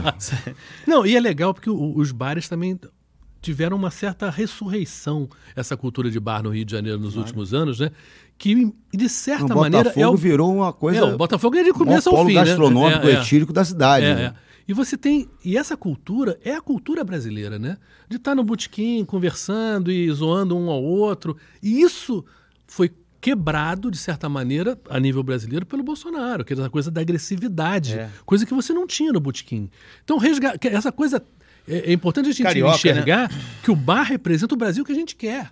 Sim. Porque o botequim era isso. É todo O mundo Aldir- junto. O rico, o pobre, o cara assim, sabe, o negro, o branco, todo mundo junto. E, e cantando samba, ou, ou falando de futebol, ou brincando. E isso a gente tem que voltar. O Aldir tem uma frase muito boa numa música, ele fez lá uma, uma música, fala, bar é o lugar de contar como somos felizes. Ou então, o bar é o nosso segundo lar. Essa é a melhor de todas. É. O bar é o nosso segundo Vamos lar. lá, é. E a gente gosta de um boteco, né? Isso, o lar é o isso. nosso segundo Pô, bar. É. É, então é isso. E o bar gera emprego, gera renda. A maior contratação de primeiro emprego do Rio de Janeiro é no, em bares e restaurantes. Assim. Então, Uhum. E gera emprego com carteira assinada, emprego formal, que o, o golpe da contra a Dilma também ajudou a acabar com os empregos formais no Brasil a partir da reforma trabalhista do Temer. É, então, e assim, essa- a e gente essa tem que recuperar. Não gerou empregos. emprego nenhum, né? Só... Não, só tirou, só acabou com a justiça do trabalho e, E acabou a Previdência a gente vai ver lá na frente. Sim, o problema é que está dando. Não, e- não, e, não, e fora que agora realmente houve uma recuperação, sim, mas os salários voltaram muito baixos. Sim. Então, voltou, ah, voltou o emprego, mas não voltou renda. Então as pessoas estão trabalhando, mas com muito pouco dinheiro para viver. Então, quer- ah, estão empregados, sim, mas não tem dinheiro para comer direito, né? Você acha que a reforma trabalhista tem que ser revogada? com... Claro, Re- com certeza. A reforma trabalhista tem que ser revogada. Mas o Lula andou titubeando nessa, nessa situação aí. Não, mas a gente vai precisar ter. Vamos ver a força do Congresso. A gente só vai isso. É, As pessoas se- perguntam o que, que vai fazer, o que a gente só vai fazer isso. Você explica Lá a importância do Congresso. Pois é, o Congresso, o Legislativo. Eu. Tem, tem gente que tem gosto estranho pra tudo, né? Tem gente que gosta de Los Hermanos, tem gente que não sei o quê, com todo respeito. Eu gosto da vida legislativa. Eu gosto do legislativo. Eu aprendi, eu trabalho há 13 anos dentro do legislativo com o Eliomar Coelho, que é uma das figuras Histórico, mais né? importantes do parlamento fluminense, sabe? Foi vereador durante sete mandatos, segundo mandato de deputado estadual, está se aposentando agora e me legou essa responsabilidade. Ele e o Freixo me colocaram lá, ó, Pratinha, é a sua vez, você vai ser candidato para continuar com essa representação que o Leomar sempre teve na cultura, no orçamento, na vida política e legislativa. Então, eu dentro do legislativo aprendi com, com os mestres. Trabalhei lá com o Leomar, com Grande o Freixo. Eliomar, pô. E Um aí, gente, tem vários figuras do legislativo que eu admiro, mesmo que não seja tanto de esquerda. Luiz Paulo Correia da Rocha, um- uma pessoa, Excelente. sabe? Vários deputados.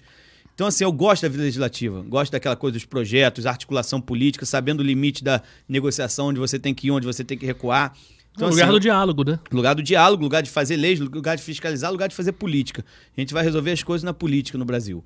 Só a política é a saída para isso. Claro Freixo que a tem sociedade chance, Freixo tem tem grande chance. chance. Muita tá vendo, eu, eu ando você acha que a rejeição no segundo turno pode levar ele a um- uma derrota? Não, a gente, eu tenho andado, uma gente, eu e o Marcos, a gente tem andado, a gente tem andado muito com Freixo pelo estado do Rio de Janeiro, passamos lá dois dias lá no Noroeste Fluminense, assim, a aceitação do Freixo na rua, e eu ando com Freixo muito desde 2007, praticamente, quando ele foi eleito. As, últimas, as campanhas dele de prefeito 2012 e 2016 eu tive com ele o tempo todo. Eu fui o assessor de imprensa do segundo turno da campanha dele de prefeito em 2016. Então eu era colado nele o tempo todo. Vou, fui com o Freixo todos os anos na Sapucaí. E esse ano, assim, a diferença de você ver as pessoas na rua, meu governador, ele se colocar como candidato a governador, tirar a segurança de um mandato legislativo que seria o mais votado do estado do Rio de Janeiro para colocar nessa empreitada de ser o cara que vai unir o campo progressista e democrático aqui, mesmo ampliando, a gente tá. É isso assim, essa ampliação pro César Maia, muita gente, pô, César Maia, César Maia, é a mesma coisa que o Lula fez com o Alckmin. Sim. É o momento de fazer isso. Mas ele que... vem ou não vem? Vem. Tá em negociações, vem, eu acho que vem. vem. As conversas aí estão dando, quer, querem. Vem, sim. Então, assim, a gente precisa voltar pro marco zero da política. E voltar pro marco zero da política é derrotar esse fascismo que está aí, esse fascismo tupiniquim brasileiro que está aí. Então, assim, o Freixo é o cara necessário para isso e ele vai precisar muito de gente lá do, na, na Assembleia Legislativa, de confiança dele. E eu tenho me colocado muito nesse papel, assim, de ser o porta-voz dele dentro da Assembleia é, Legislativa, é, por causa do meu conhecimento, por causa da minha relação Sim. com ele. E é isso, eu tenho um respeito ali já muito grande atualmente entre os deputados, a gente sabe, tem um, conversa de igual para igual com todo mundo, mesmo da direita, o pessoal da esquerda, da direita, do centro. Até porque não só o Freixo, mas o Lula ou quem for o presidente vai depender do legislativo para poder. Sim, mas você falou em rejeição, gente, mas você pensa bem, o que, é que a gente tem que rejeitar como eleitor? Tivemos cinco governadores presos, né? Presos, continuam presos, outros saíram, mas assim, Benedita cinco, só, não é, é só escaparam. Cinco recentes, gente. Não estão falando de 1920, 1930, não, não. Os cinco presos. Quer dizer, é uma coisa vergonhosa. Nenhum estado do Brasil tem uma ficha corrida dessa. O último não foi preso, foi impeachment, que foi o Witzel. E agora está o vice do Witzel, que é o mesmo modelo ali. Sabe? Então, quer dizer, quando se fala em rejeição, o que o, que o eleitor tem que rejeitar é esse modelo, porque esse modelo claramente não funciona para o Rio de Janeiro. O Rio de Janeiro está de. Tá, tá, tá, tá, tá jogado no chão, né, sobre todos os aspectos. O que eu tenho falado muito sobre esse governador o quanto ele é perigoso. Eu chamo de cara de pug, mas tudo bem, enfim. ele é muito perigoso, porque ele consegue juntar todas as raposas que tomaram conta do galinheiro no estado do Rio de Janeiro nos últimos anos com a cabeça bolsonarista. Então ele é o cara mais perigoso de todos e que tem que ser mais derrotado. Então, assim, é isso, fazer uma frente contra ele. E a gente está aberto para todo mundo, assim. O Marcelo já falou, estão aberto para o PDT vir também, PSDB, o Cidadania. A gente está aberto. Quem está na coligação hoje em dia? Hoje já estão certos. PT, PSB, PCdoB, PV, Rede e PSOL. Então, são que os é seis partidos que, que inédito, no Rio de Janeiro a gente, a gente com a vinda do César Maia traz o, a federação PSD, né? PSDB, traz a federação PSDB Cidadania, se vier também. Uhum. Então a gente está nessa esperança de fazer uma grande frente para derrotar o Bolsonaro no Rio de Janeiro. O Bolsonaro no Rio de Janeiro é Cláudio Castro. Ele aí, às vezes, ele essa semana fez um vídeo lá, de horrível, batendo no Freixo, falando que o Freixo só fala de Bolsonaro e não falo dos problemas do Estado do Rio de Janeiro. Mas o problema do Estado do Rio de Janeiro maior é o filhote do Bolsonaro, que é o Cláudio Castro, e que a gente vai derrotar nas urnas. É, e lembrando que a questão fiscal do Rio de Janeiro é crucial para ser resolvida. Isso. A gente não resolve com o Cláudio Castro, com o Lula de presidente. É. E com o Freixo a gente resolve, porque aí a gente vai estar, tá, digamos, junto. Né? Então, até para a questão de de equacionar as finanças do Estado do Rio, eleger o Freixo é a coisa óbvia, porque vai estar muito mais próximo por, do, por de uma ajuda finança, que vem do federal. Esse negócio do ICMS do combustível, isso aí resolve a balela? Balela. Ah, é, balela. A gente tem que rever toda essa forma de política. que tem que mudar no ICMS do combustível necessariamente nos estados. Tem que mudar a política de preço da Petrobras. Sim, a culpa não é dos vai. governadores, a culpa não é do ICMS. A culpa é da política de preço que o Temer botou lá, essa política de preço atrelada ao dólar e que está é. gerando toda essa inflação no Brasil. É óbvio. É, você está pagando di dividendos absurdos para acionistas, acionistas privados, né? esse lucro enorme, quando em 80% do mundo quem tem petróleo é estatal. É porque, obviamente, você tem um produto que é vital para o seu país e para a economia do seu país, e você decide o país, o, o, quanto você quer cobrar no seu país. Era como funcionava. Foi o Temer que quebrou isso. E o, e o Bolsonaro tinha condições não, políticas isso. de resolver isso. E não quis resolver. Não quis resolver. Então está tá se gastando esse dinheirão, e obviamente quem paga mais é o pobre. Né? E o Estado também Lógico. Não, e nessa hora, quando você falou que sem o ICMS, você está dando um prejuízo enorme ao Estado. Estado sim, é, cerca de 5 bilhões, né? Que o Estado do Rio deixa de receber ao não cobrar esse ICMS. Quer dizer, e esses 5 bilhões faz falta num Estado que está nesse Estado. É. A troca do PSOL pelo PSB fortaleceu o Freixo? Fortaleceu, assim, eu fui, isso eu participei muito, né? Eu fui durante, fui fundador do PSOL praticamente, entrei naquela leva ali com, com o Eliomar, com o Chico, ali no 2005. Na primeira eleição do pessoal, a gente já estava lá em 2006. Fui, com muito orgulho, participei do pessoal durante 17 anos. Participei das direções partidárias. Fiz parte das principais campanhas, da coordenação das principais campanhas de prefeito, de governador. Então, foi uma escola, um partido muito necessário, um partido importante, com as causas que, que colocou na política. É, mas a gente entendeu num certo momento, o Marcelo entendeu, e eu acompanhei ele de primeira, foi a pessoa que estive junto com ele nessa saída, para ter uma amplitude, né? Acho que. Para é, ganhar. O pessoal, ganhar. assim, teve ainda 45%, 44% do partido não quis apoiar o Lula de primeira, assim. Foi uma discussão ainda muito, Sim. muito tensa dentro do pessoal. A gente não tinha mais condição de fazer esse debate lá dentro, de, de ter esse tempo de espera desse debate. E o Marcelo, para ser candidato a governador com essa frente ampla que está conseguindo formar, embora muita gente lá atrás falou você não vai conseguir, você vai acabar sendo candidato com a mesma frente que você ia ter se estivesse no PSOL. E ele está fazendo, tá, mesmo, assim, mesmo tendo essa mesma frente, já ia ter dificuldades internas.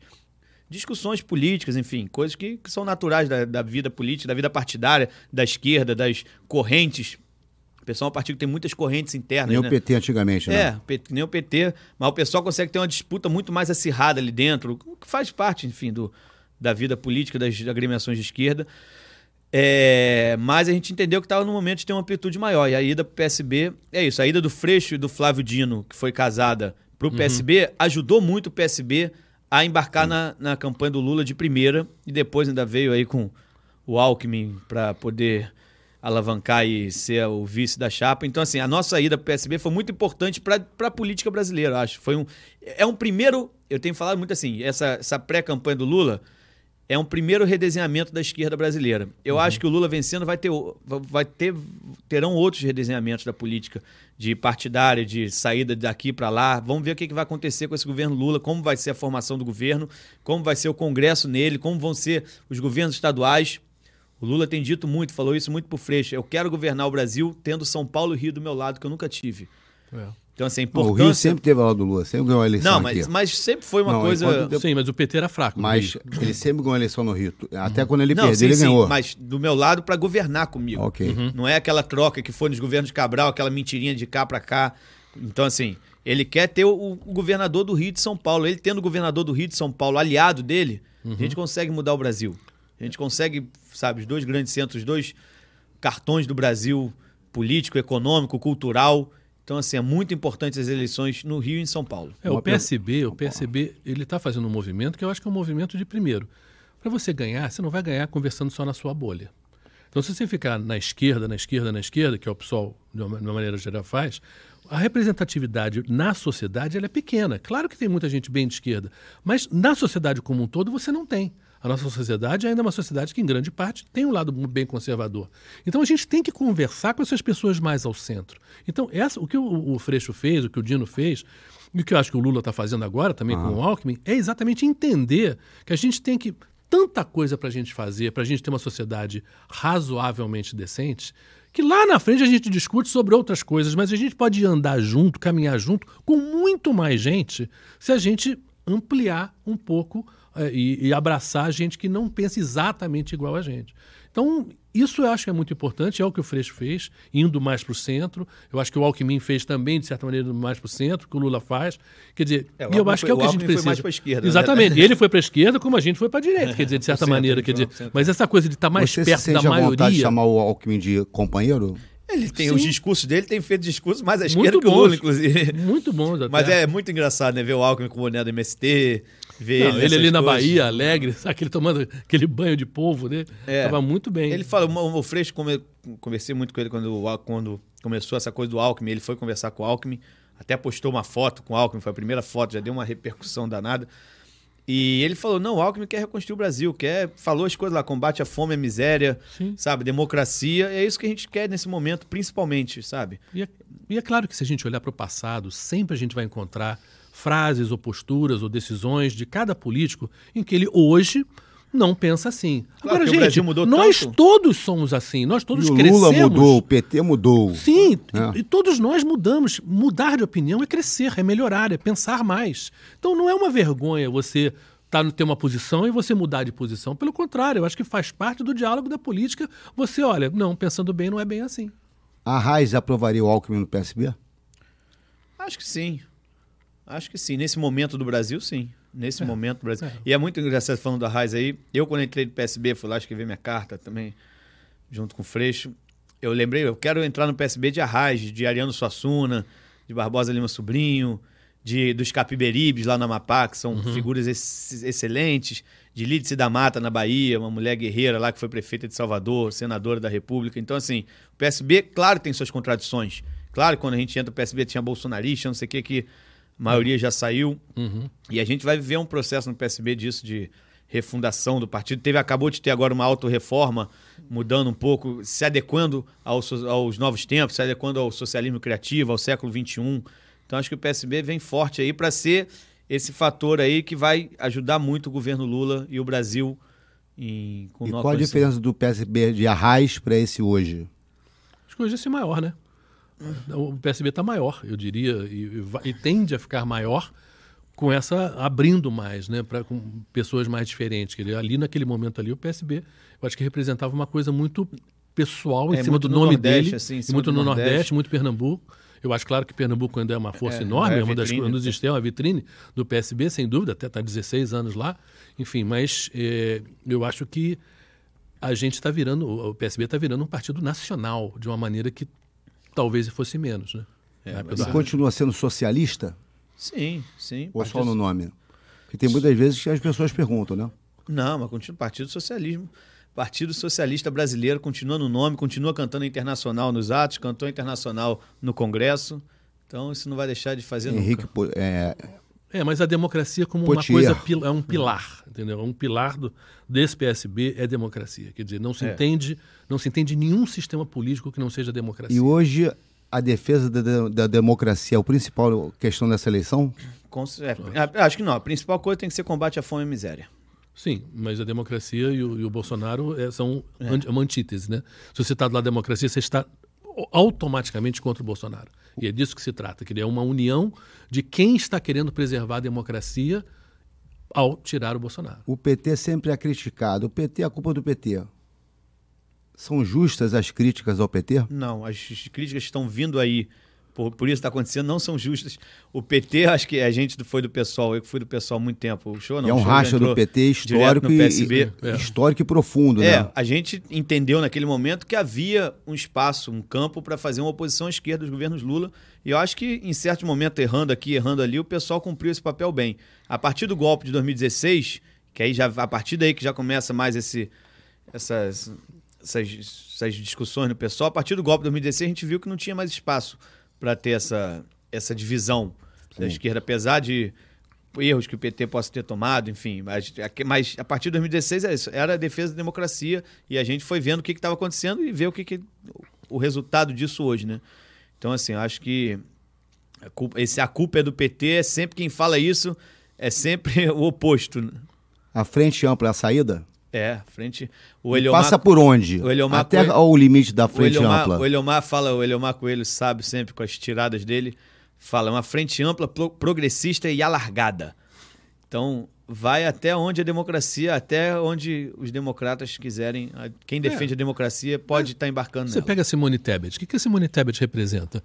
Uma direita democrática. Quer dizer, muita coisa que ela votou, eu diria que é contra o que a gente pensa mesmo. Agora, hoje, ela é claramente anti-Bolsonaro. Então, digamos assim, isso é alargado? É, alargado. Quer dizer, você está até lá, Simone Tebet, de repente até um pouco mais, porque são pessoas que consideram que o Brasil não funciona sem democracia. Então, o que está do lado de lá, realmente, o que falam é a barbárie, que é a barbárie do fascismo, da violência, de mais armas, essas coisas todas. Agora, fora isso, eu acho que nesse momento está todo mundo junto. E acredito que até o eleitor, são pouquíssimos, né, da Simone Tebet, mas vão votar no segundo turno para o Lula, se houver, mas eu acho que não vai ter segundo turno. E eu acho até que grande parte dos eleitores da Simone Tebet, e particularmente do Ciro, não sei se você acha isso, Pratinha, claro. vão chegar ali e falar, poxa, podendo tirar o Bolsonaro agora de primeira, vamos tirar de primeira, valeu Ciro aí, mas eu vou votar no Ainda Lula para sair o Bolsonaro. espaço para sectarismo na esquerda?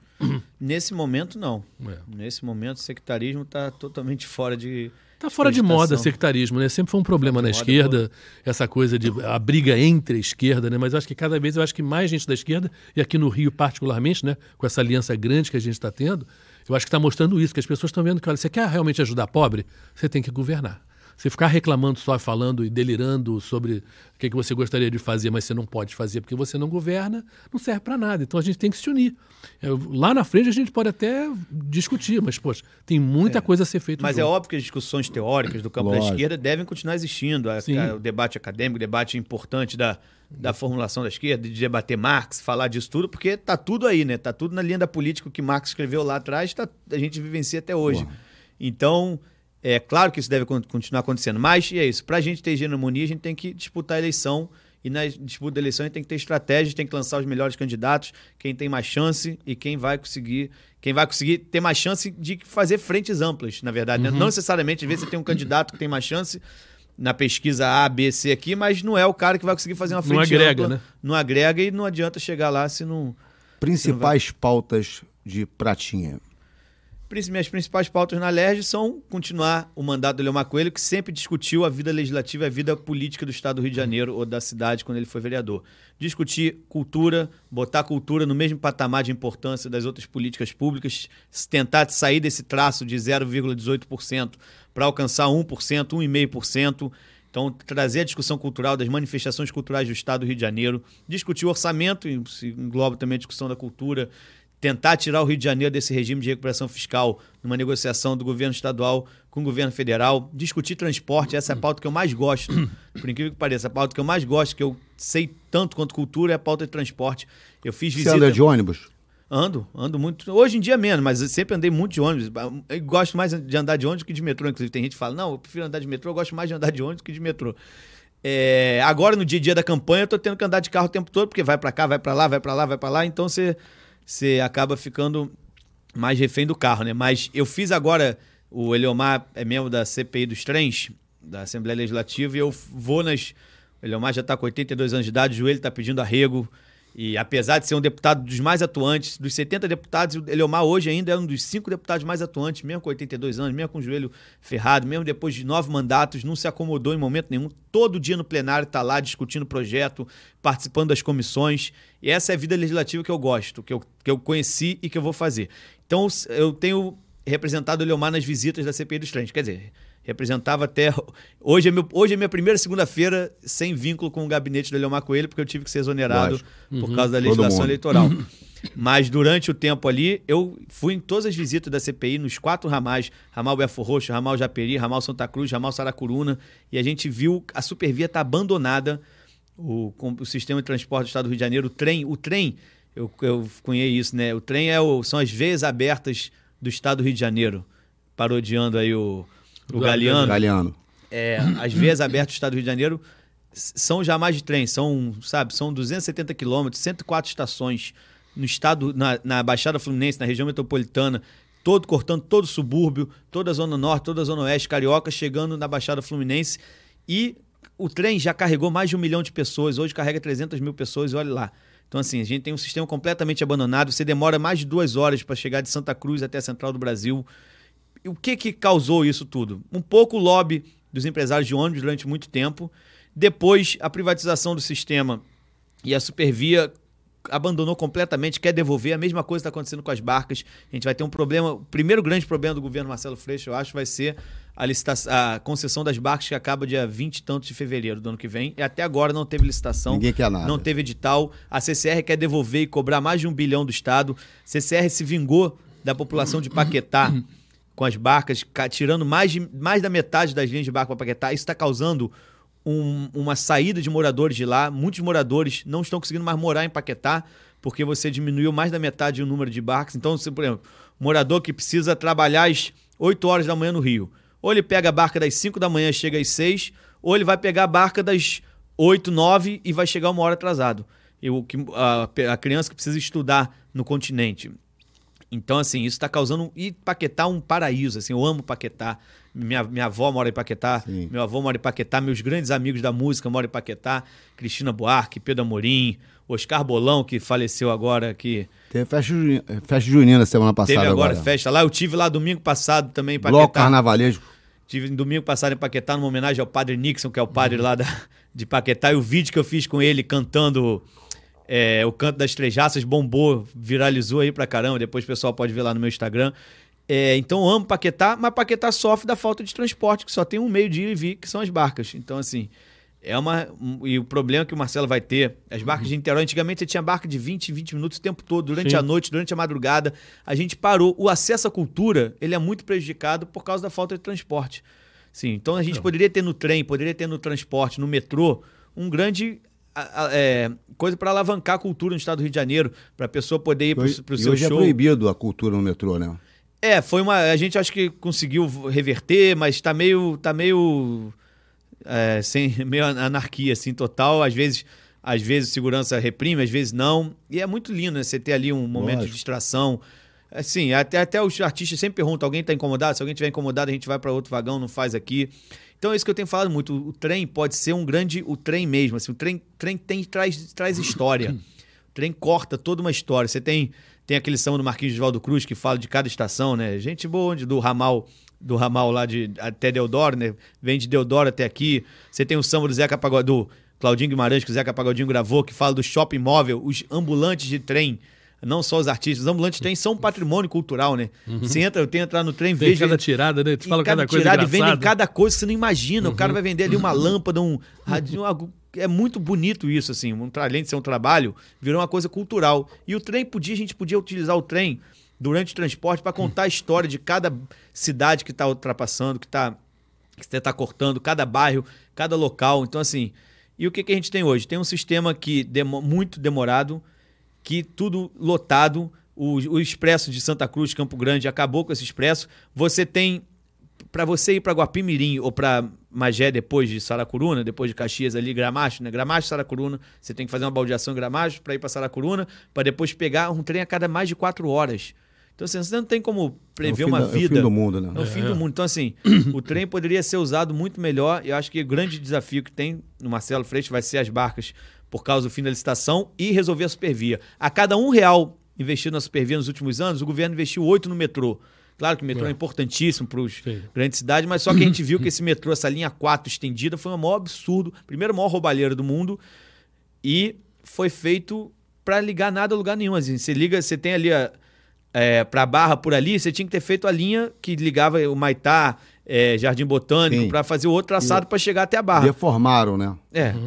Deformar, por que, que deformaram completamente? Porque para você, se você fizesse essa outra linha, não ia ser a empreiteira que ia, podia fazer a continuação do negócio sem licitação. Então tem tudo isso aí. A Rio Barra, que inclusive a Rio Barra que deixou o buraco da linha 4 lá da Gávea até hoje, pode causar um problema enorme para a região. Aquele buraco está lá inundado de água para poder sobreviver. Não sobrevive mais muito tempo se aquilo não for resolvido. E a Rio Barra deve mais de 10 bilhões de reais para o estado do Rio de Janeiro, está lá na dívida ativa. Quem quiser, entra aí no link depois no meu Instagram, tem lá o link das empresas e pessoas físicas que devem ao estado do Rio de Janeiro. Vocês vão ver quem deve, quanto deve cada pessoa. Pauta de Marcos Uchoa. Olha, eu- eu acho que o maior problema hoje é a economia, né? É a falta de emprego e a falta de renda. Quer dizer, então, eu acho que então, quando você fala em Brasília e governo federal, a gente tem que pensar em, em estímulos para salvar, digamos assim, ou resgatar uma coisa que o Brasil já teve, que é um- uma economia que funcionava para a maioria das pessoas. Isso é claro que tem várias maneiras, a gente falou em cultura, a gente falou em turismo, em relação ao Rio de Janeiro, e é claro que eu vou, vou pensar mais em pautas do Rio de Janeiro. A gente teve no noroeste do estado, que já foi uma região que já teve um- uma parte de laticínios muito forte, agora está abandonada. Houve uma decadência do estado do Rio internamente, a parte de agricultura, só meio por cento da economia do Rio de Janeiro, que é agricultura. Quer dizer, e não, não precisava ser isso, né? Quer dizer, podia melhorar. Então, existem algumas coisas muito específicas que você pode fazer para o Rio de Janeiro, para a economia do Rio. Agora, eu acho que tem outros dois temas que são muito ligados a mim. Quer dizer, uma, eu sou jornalista, eu fui jornalista a minha vida inteira. Essa questão da fake news, da regulamentação de imprensa, é, e essa você resgatar a noção de verdade é uma, e na discussão pública é uma coisa muito importante que eu acho que eu também tenho que defender. E a última coisa que eu acho que tem mais a ver com, inclusive, com essa pandemia que a gente teve, é a questão da educação. Todo mundo fala em educação. Mas a gente teve dois anos aí em que as crianças praticamente pararam de estudar. Então não são só esses dois anos, são o que eles esqueceram também do anos anteriores, porque se ficar dois anos sem estudar, aquela coisa também vai embora da memória. Então a gente tem uma geração que foi cortada da área de educação.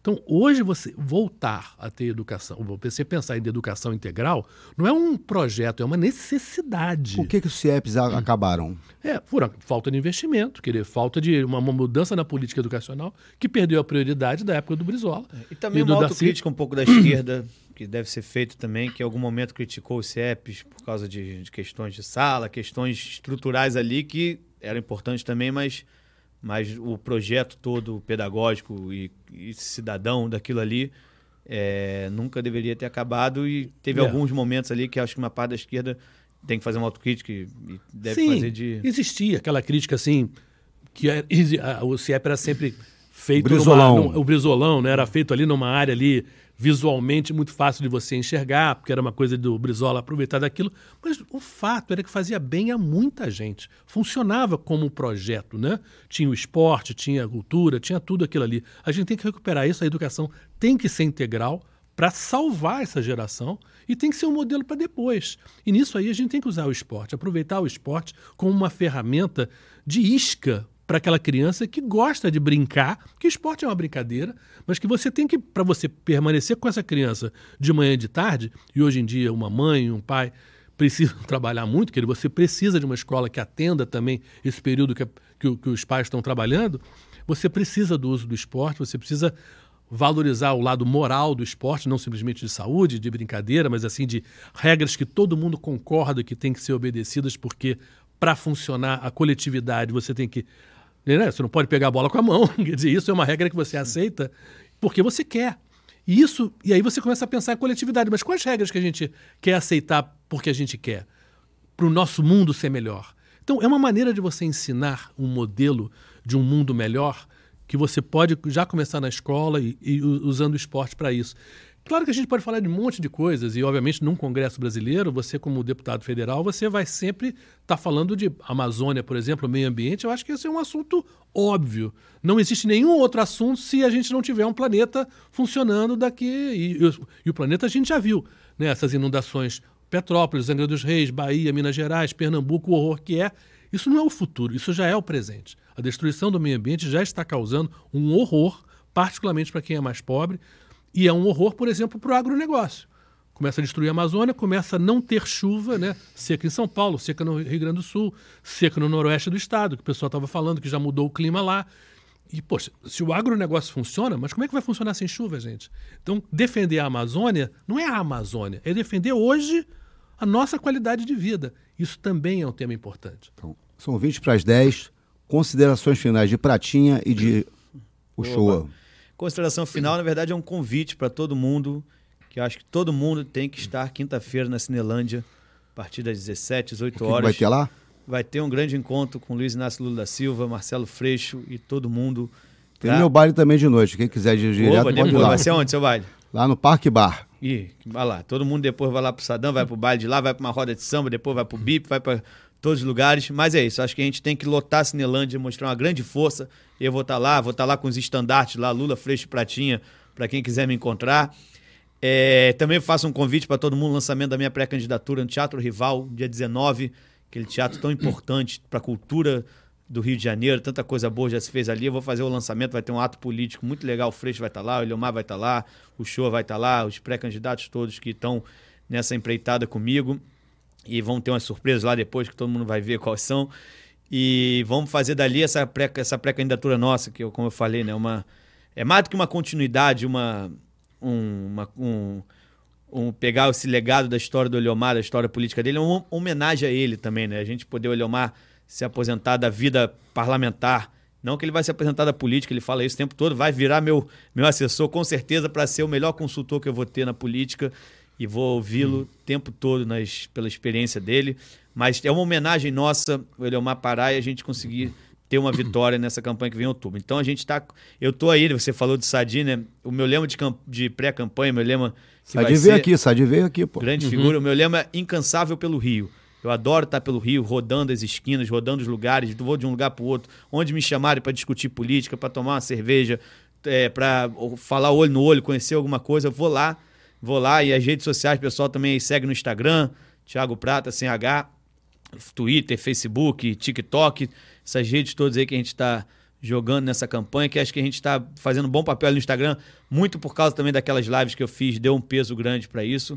Então, assim, a gente está nessa pré-campanha, correndo atrás e vamos fazer de tudo para conseguir chegar lá no dia 2 de outubro com o Marcelo Freixo e Lula vitoriosos e tendo uma boa bancada estadual, uma boa bancada federal. Eu não faço assim, o pessoal fala, Pratinha, você vai ter quantos votos? Você vai ter. Você, você... Tem gente que fala que eu já estou eleito, um absurdo enorme. Eu nunca fui candidato antes na vida. Não faço ideia Eu de já quantos fui votos. duas vezes, não é fácil não. Pois é.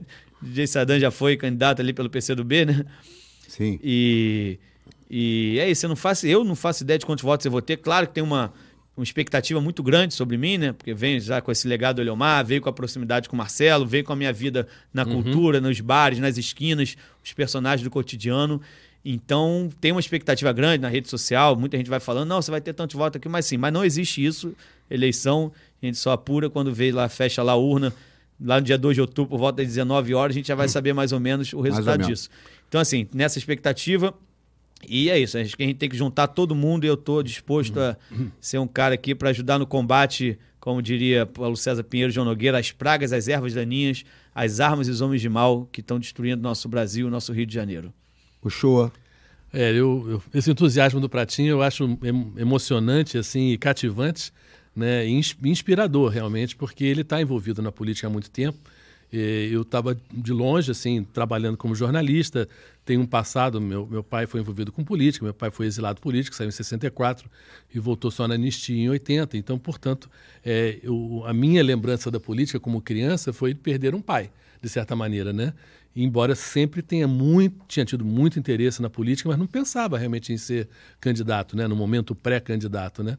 Foi uma coisa nova na minha, na, na minha vida e, e, e como eu morei muito tempo fora, eu acho que a minha experiência, e até digamos assim, não foi pretensão querer ser federal em vez de estadual, é simplesmente que a minha vida me empurrou para pensar mais o Brasil como um país, assim, pensar mais o país do que o Estado em si. É, eu acho que essa indignação que me moveu move muita gente, né? O Brasil piorou claramente nesses últimos anos. A gente vê nas ruas, a gente vê nos supermercados, né? nas conversas das pessoas, né?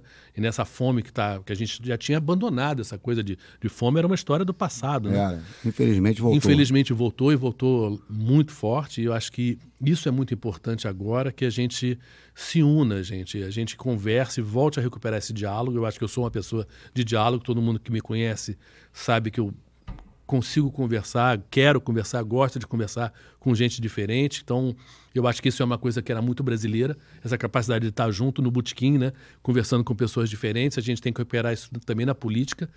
Então, eu acho que todos nós, eu acho que o Lula já ganhou, de certa maneira. É, a diferença dele para Bolsonaro é muito grande, mas é importante ganhar no primeiro turno, para isso que o Pratinha falou, que para digamos assim, abaixar o fogo dessa polarização e você já, vamos falar de outras coisas agora, esse cara já está fora, entendeu? E não ter a possibilidade de um nhenhenhen de três semanas dessa polarização e dessa possível, né, digamos assim, Reviravolta. bagunça, reviravolta de golpe que esse cara fica falando. Então, para a gente conseguir ganhar isso no primeiro turno, eu acho que não só o pessoal que vota no Ciro, é, mas assim, a gente tem que convencer até as pessoas que não, se, não gostam muito de política, que infelizmente tem muitas pessoas assim, que falam, ah, não gosto disso, eu não, nem voto, não, nem... mas conversem com as pessoas. Todo mundo tem, hoje tem uma responsabilidade, não é só as pessoas que são candidatas ou que estão mais envolvidas diretamente com a política. Todo mundo tem um vizinho, tem uma tia, tem um primo que tem, esse discurso de que não gosta da política e que a gente tem que falar, gente, esse momento não é uma eleição qualquer. É uma eleição que define que Brasil a gente vai querer. Lá na frente a gente pode até discutir que modelo, mas hoje é salvar a democracia. Então as pessoas realmente precisam participar. É, não é simplesmente a gente participar, mas todo mundo. Eu acho que tem aí praticamente três meses, um pouquinho menos de três meses, para convencer alguém, estar com alguém, falar e, e- e trazer essas pessoas para o campo da democracia. Isso eu acho que é o mais importante. Eu acho que a gente já teve essa demonstração na Bahia linda, né? A Bahia parecia um carnaval ali com o Lula, e a gente pode fazer isso na Cinelândia na quinta-feira novamente e mostrar que realmente há uma, uma rejeição do Brasil civilizado a esse, ao Bolsonaro e esse fenômeno que é o bolsonarismo. Agradecendo a Pratinha, Oba! Marcos Uchoa e você em casa, inscreva-se no nosso canal. Semana que vem estamos de volta às 8 horas da noite. Um beijo e paz a todos. Valeu, Sadam. Valeu!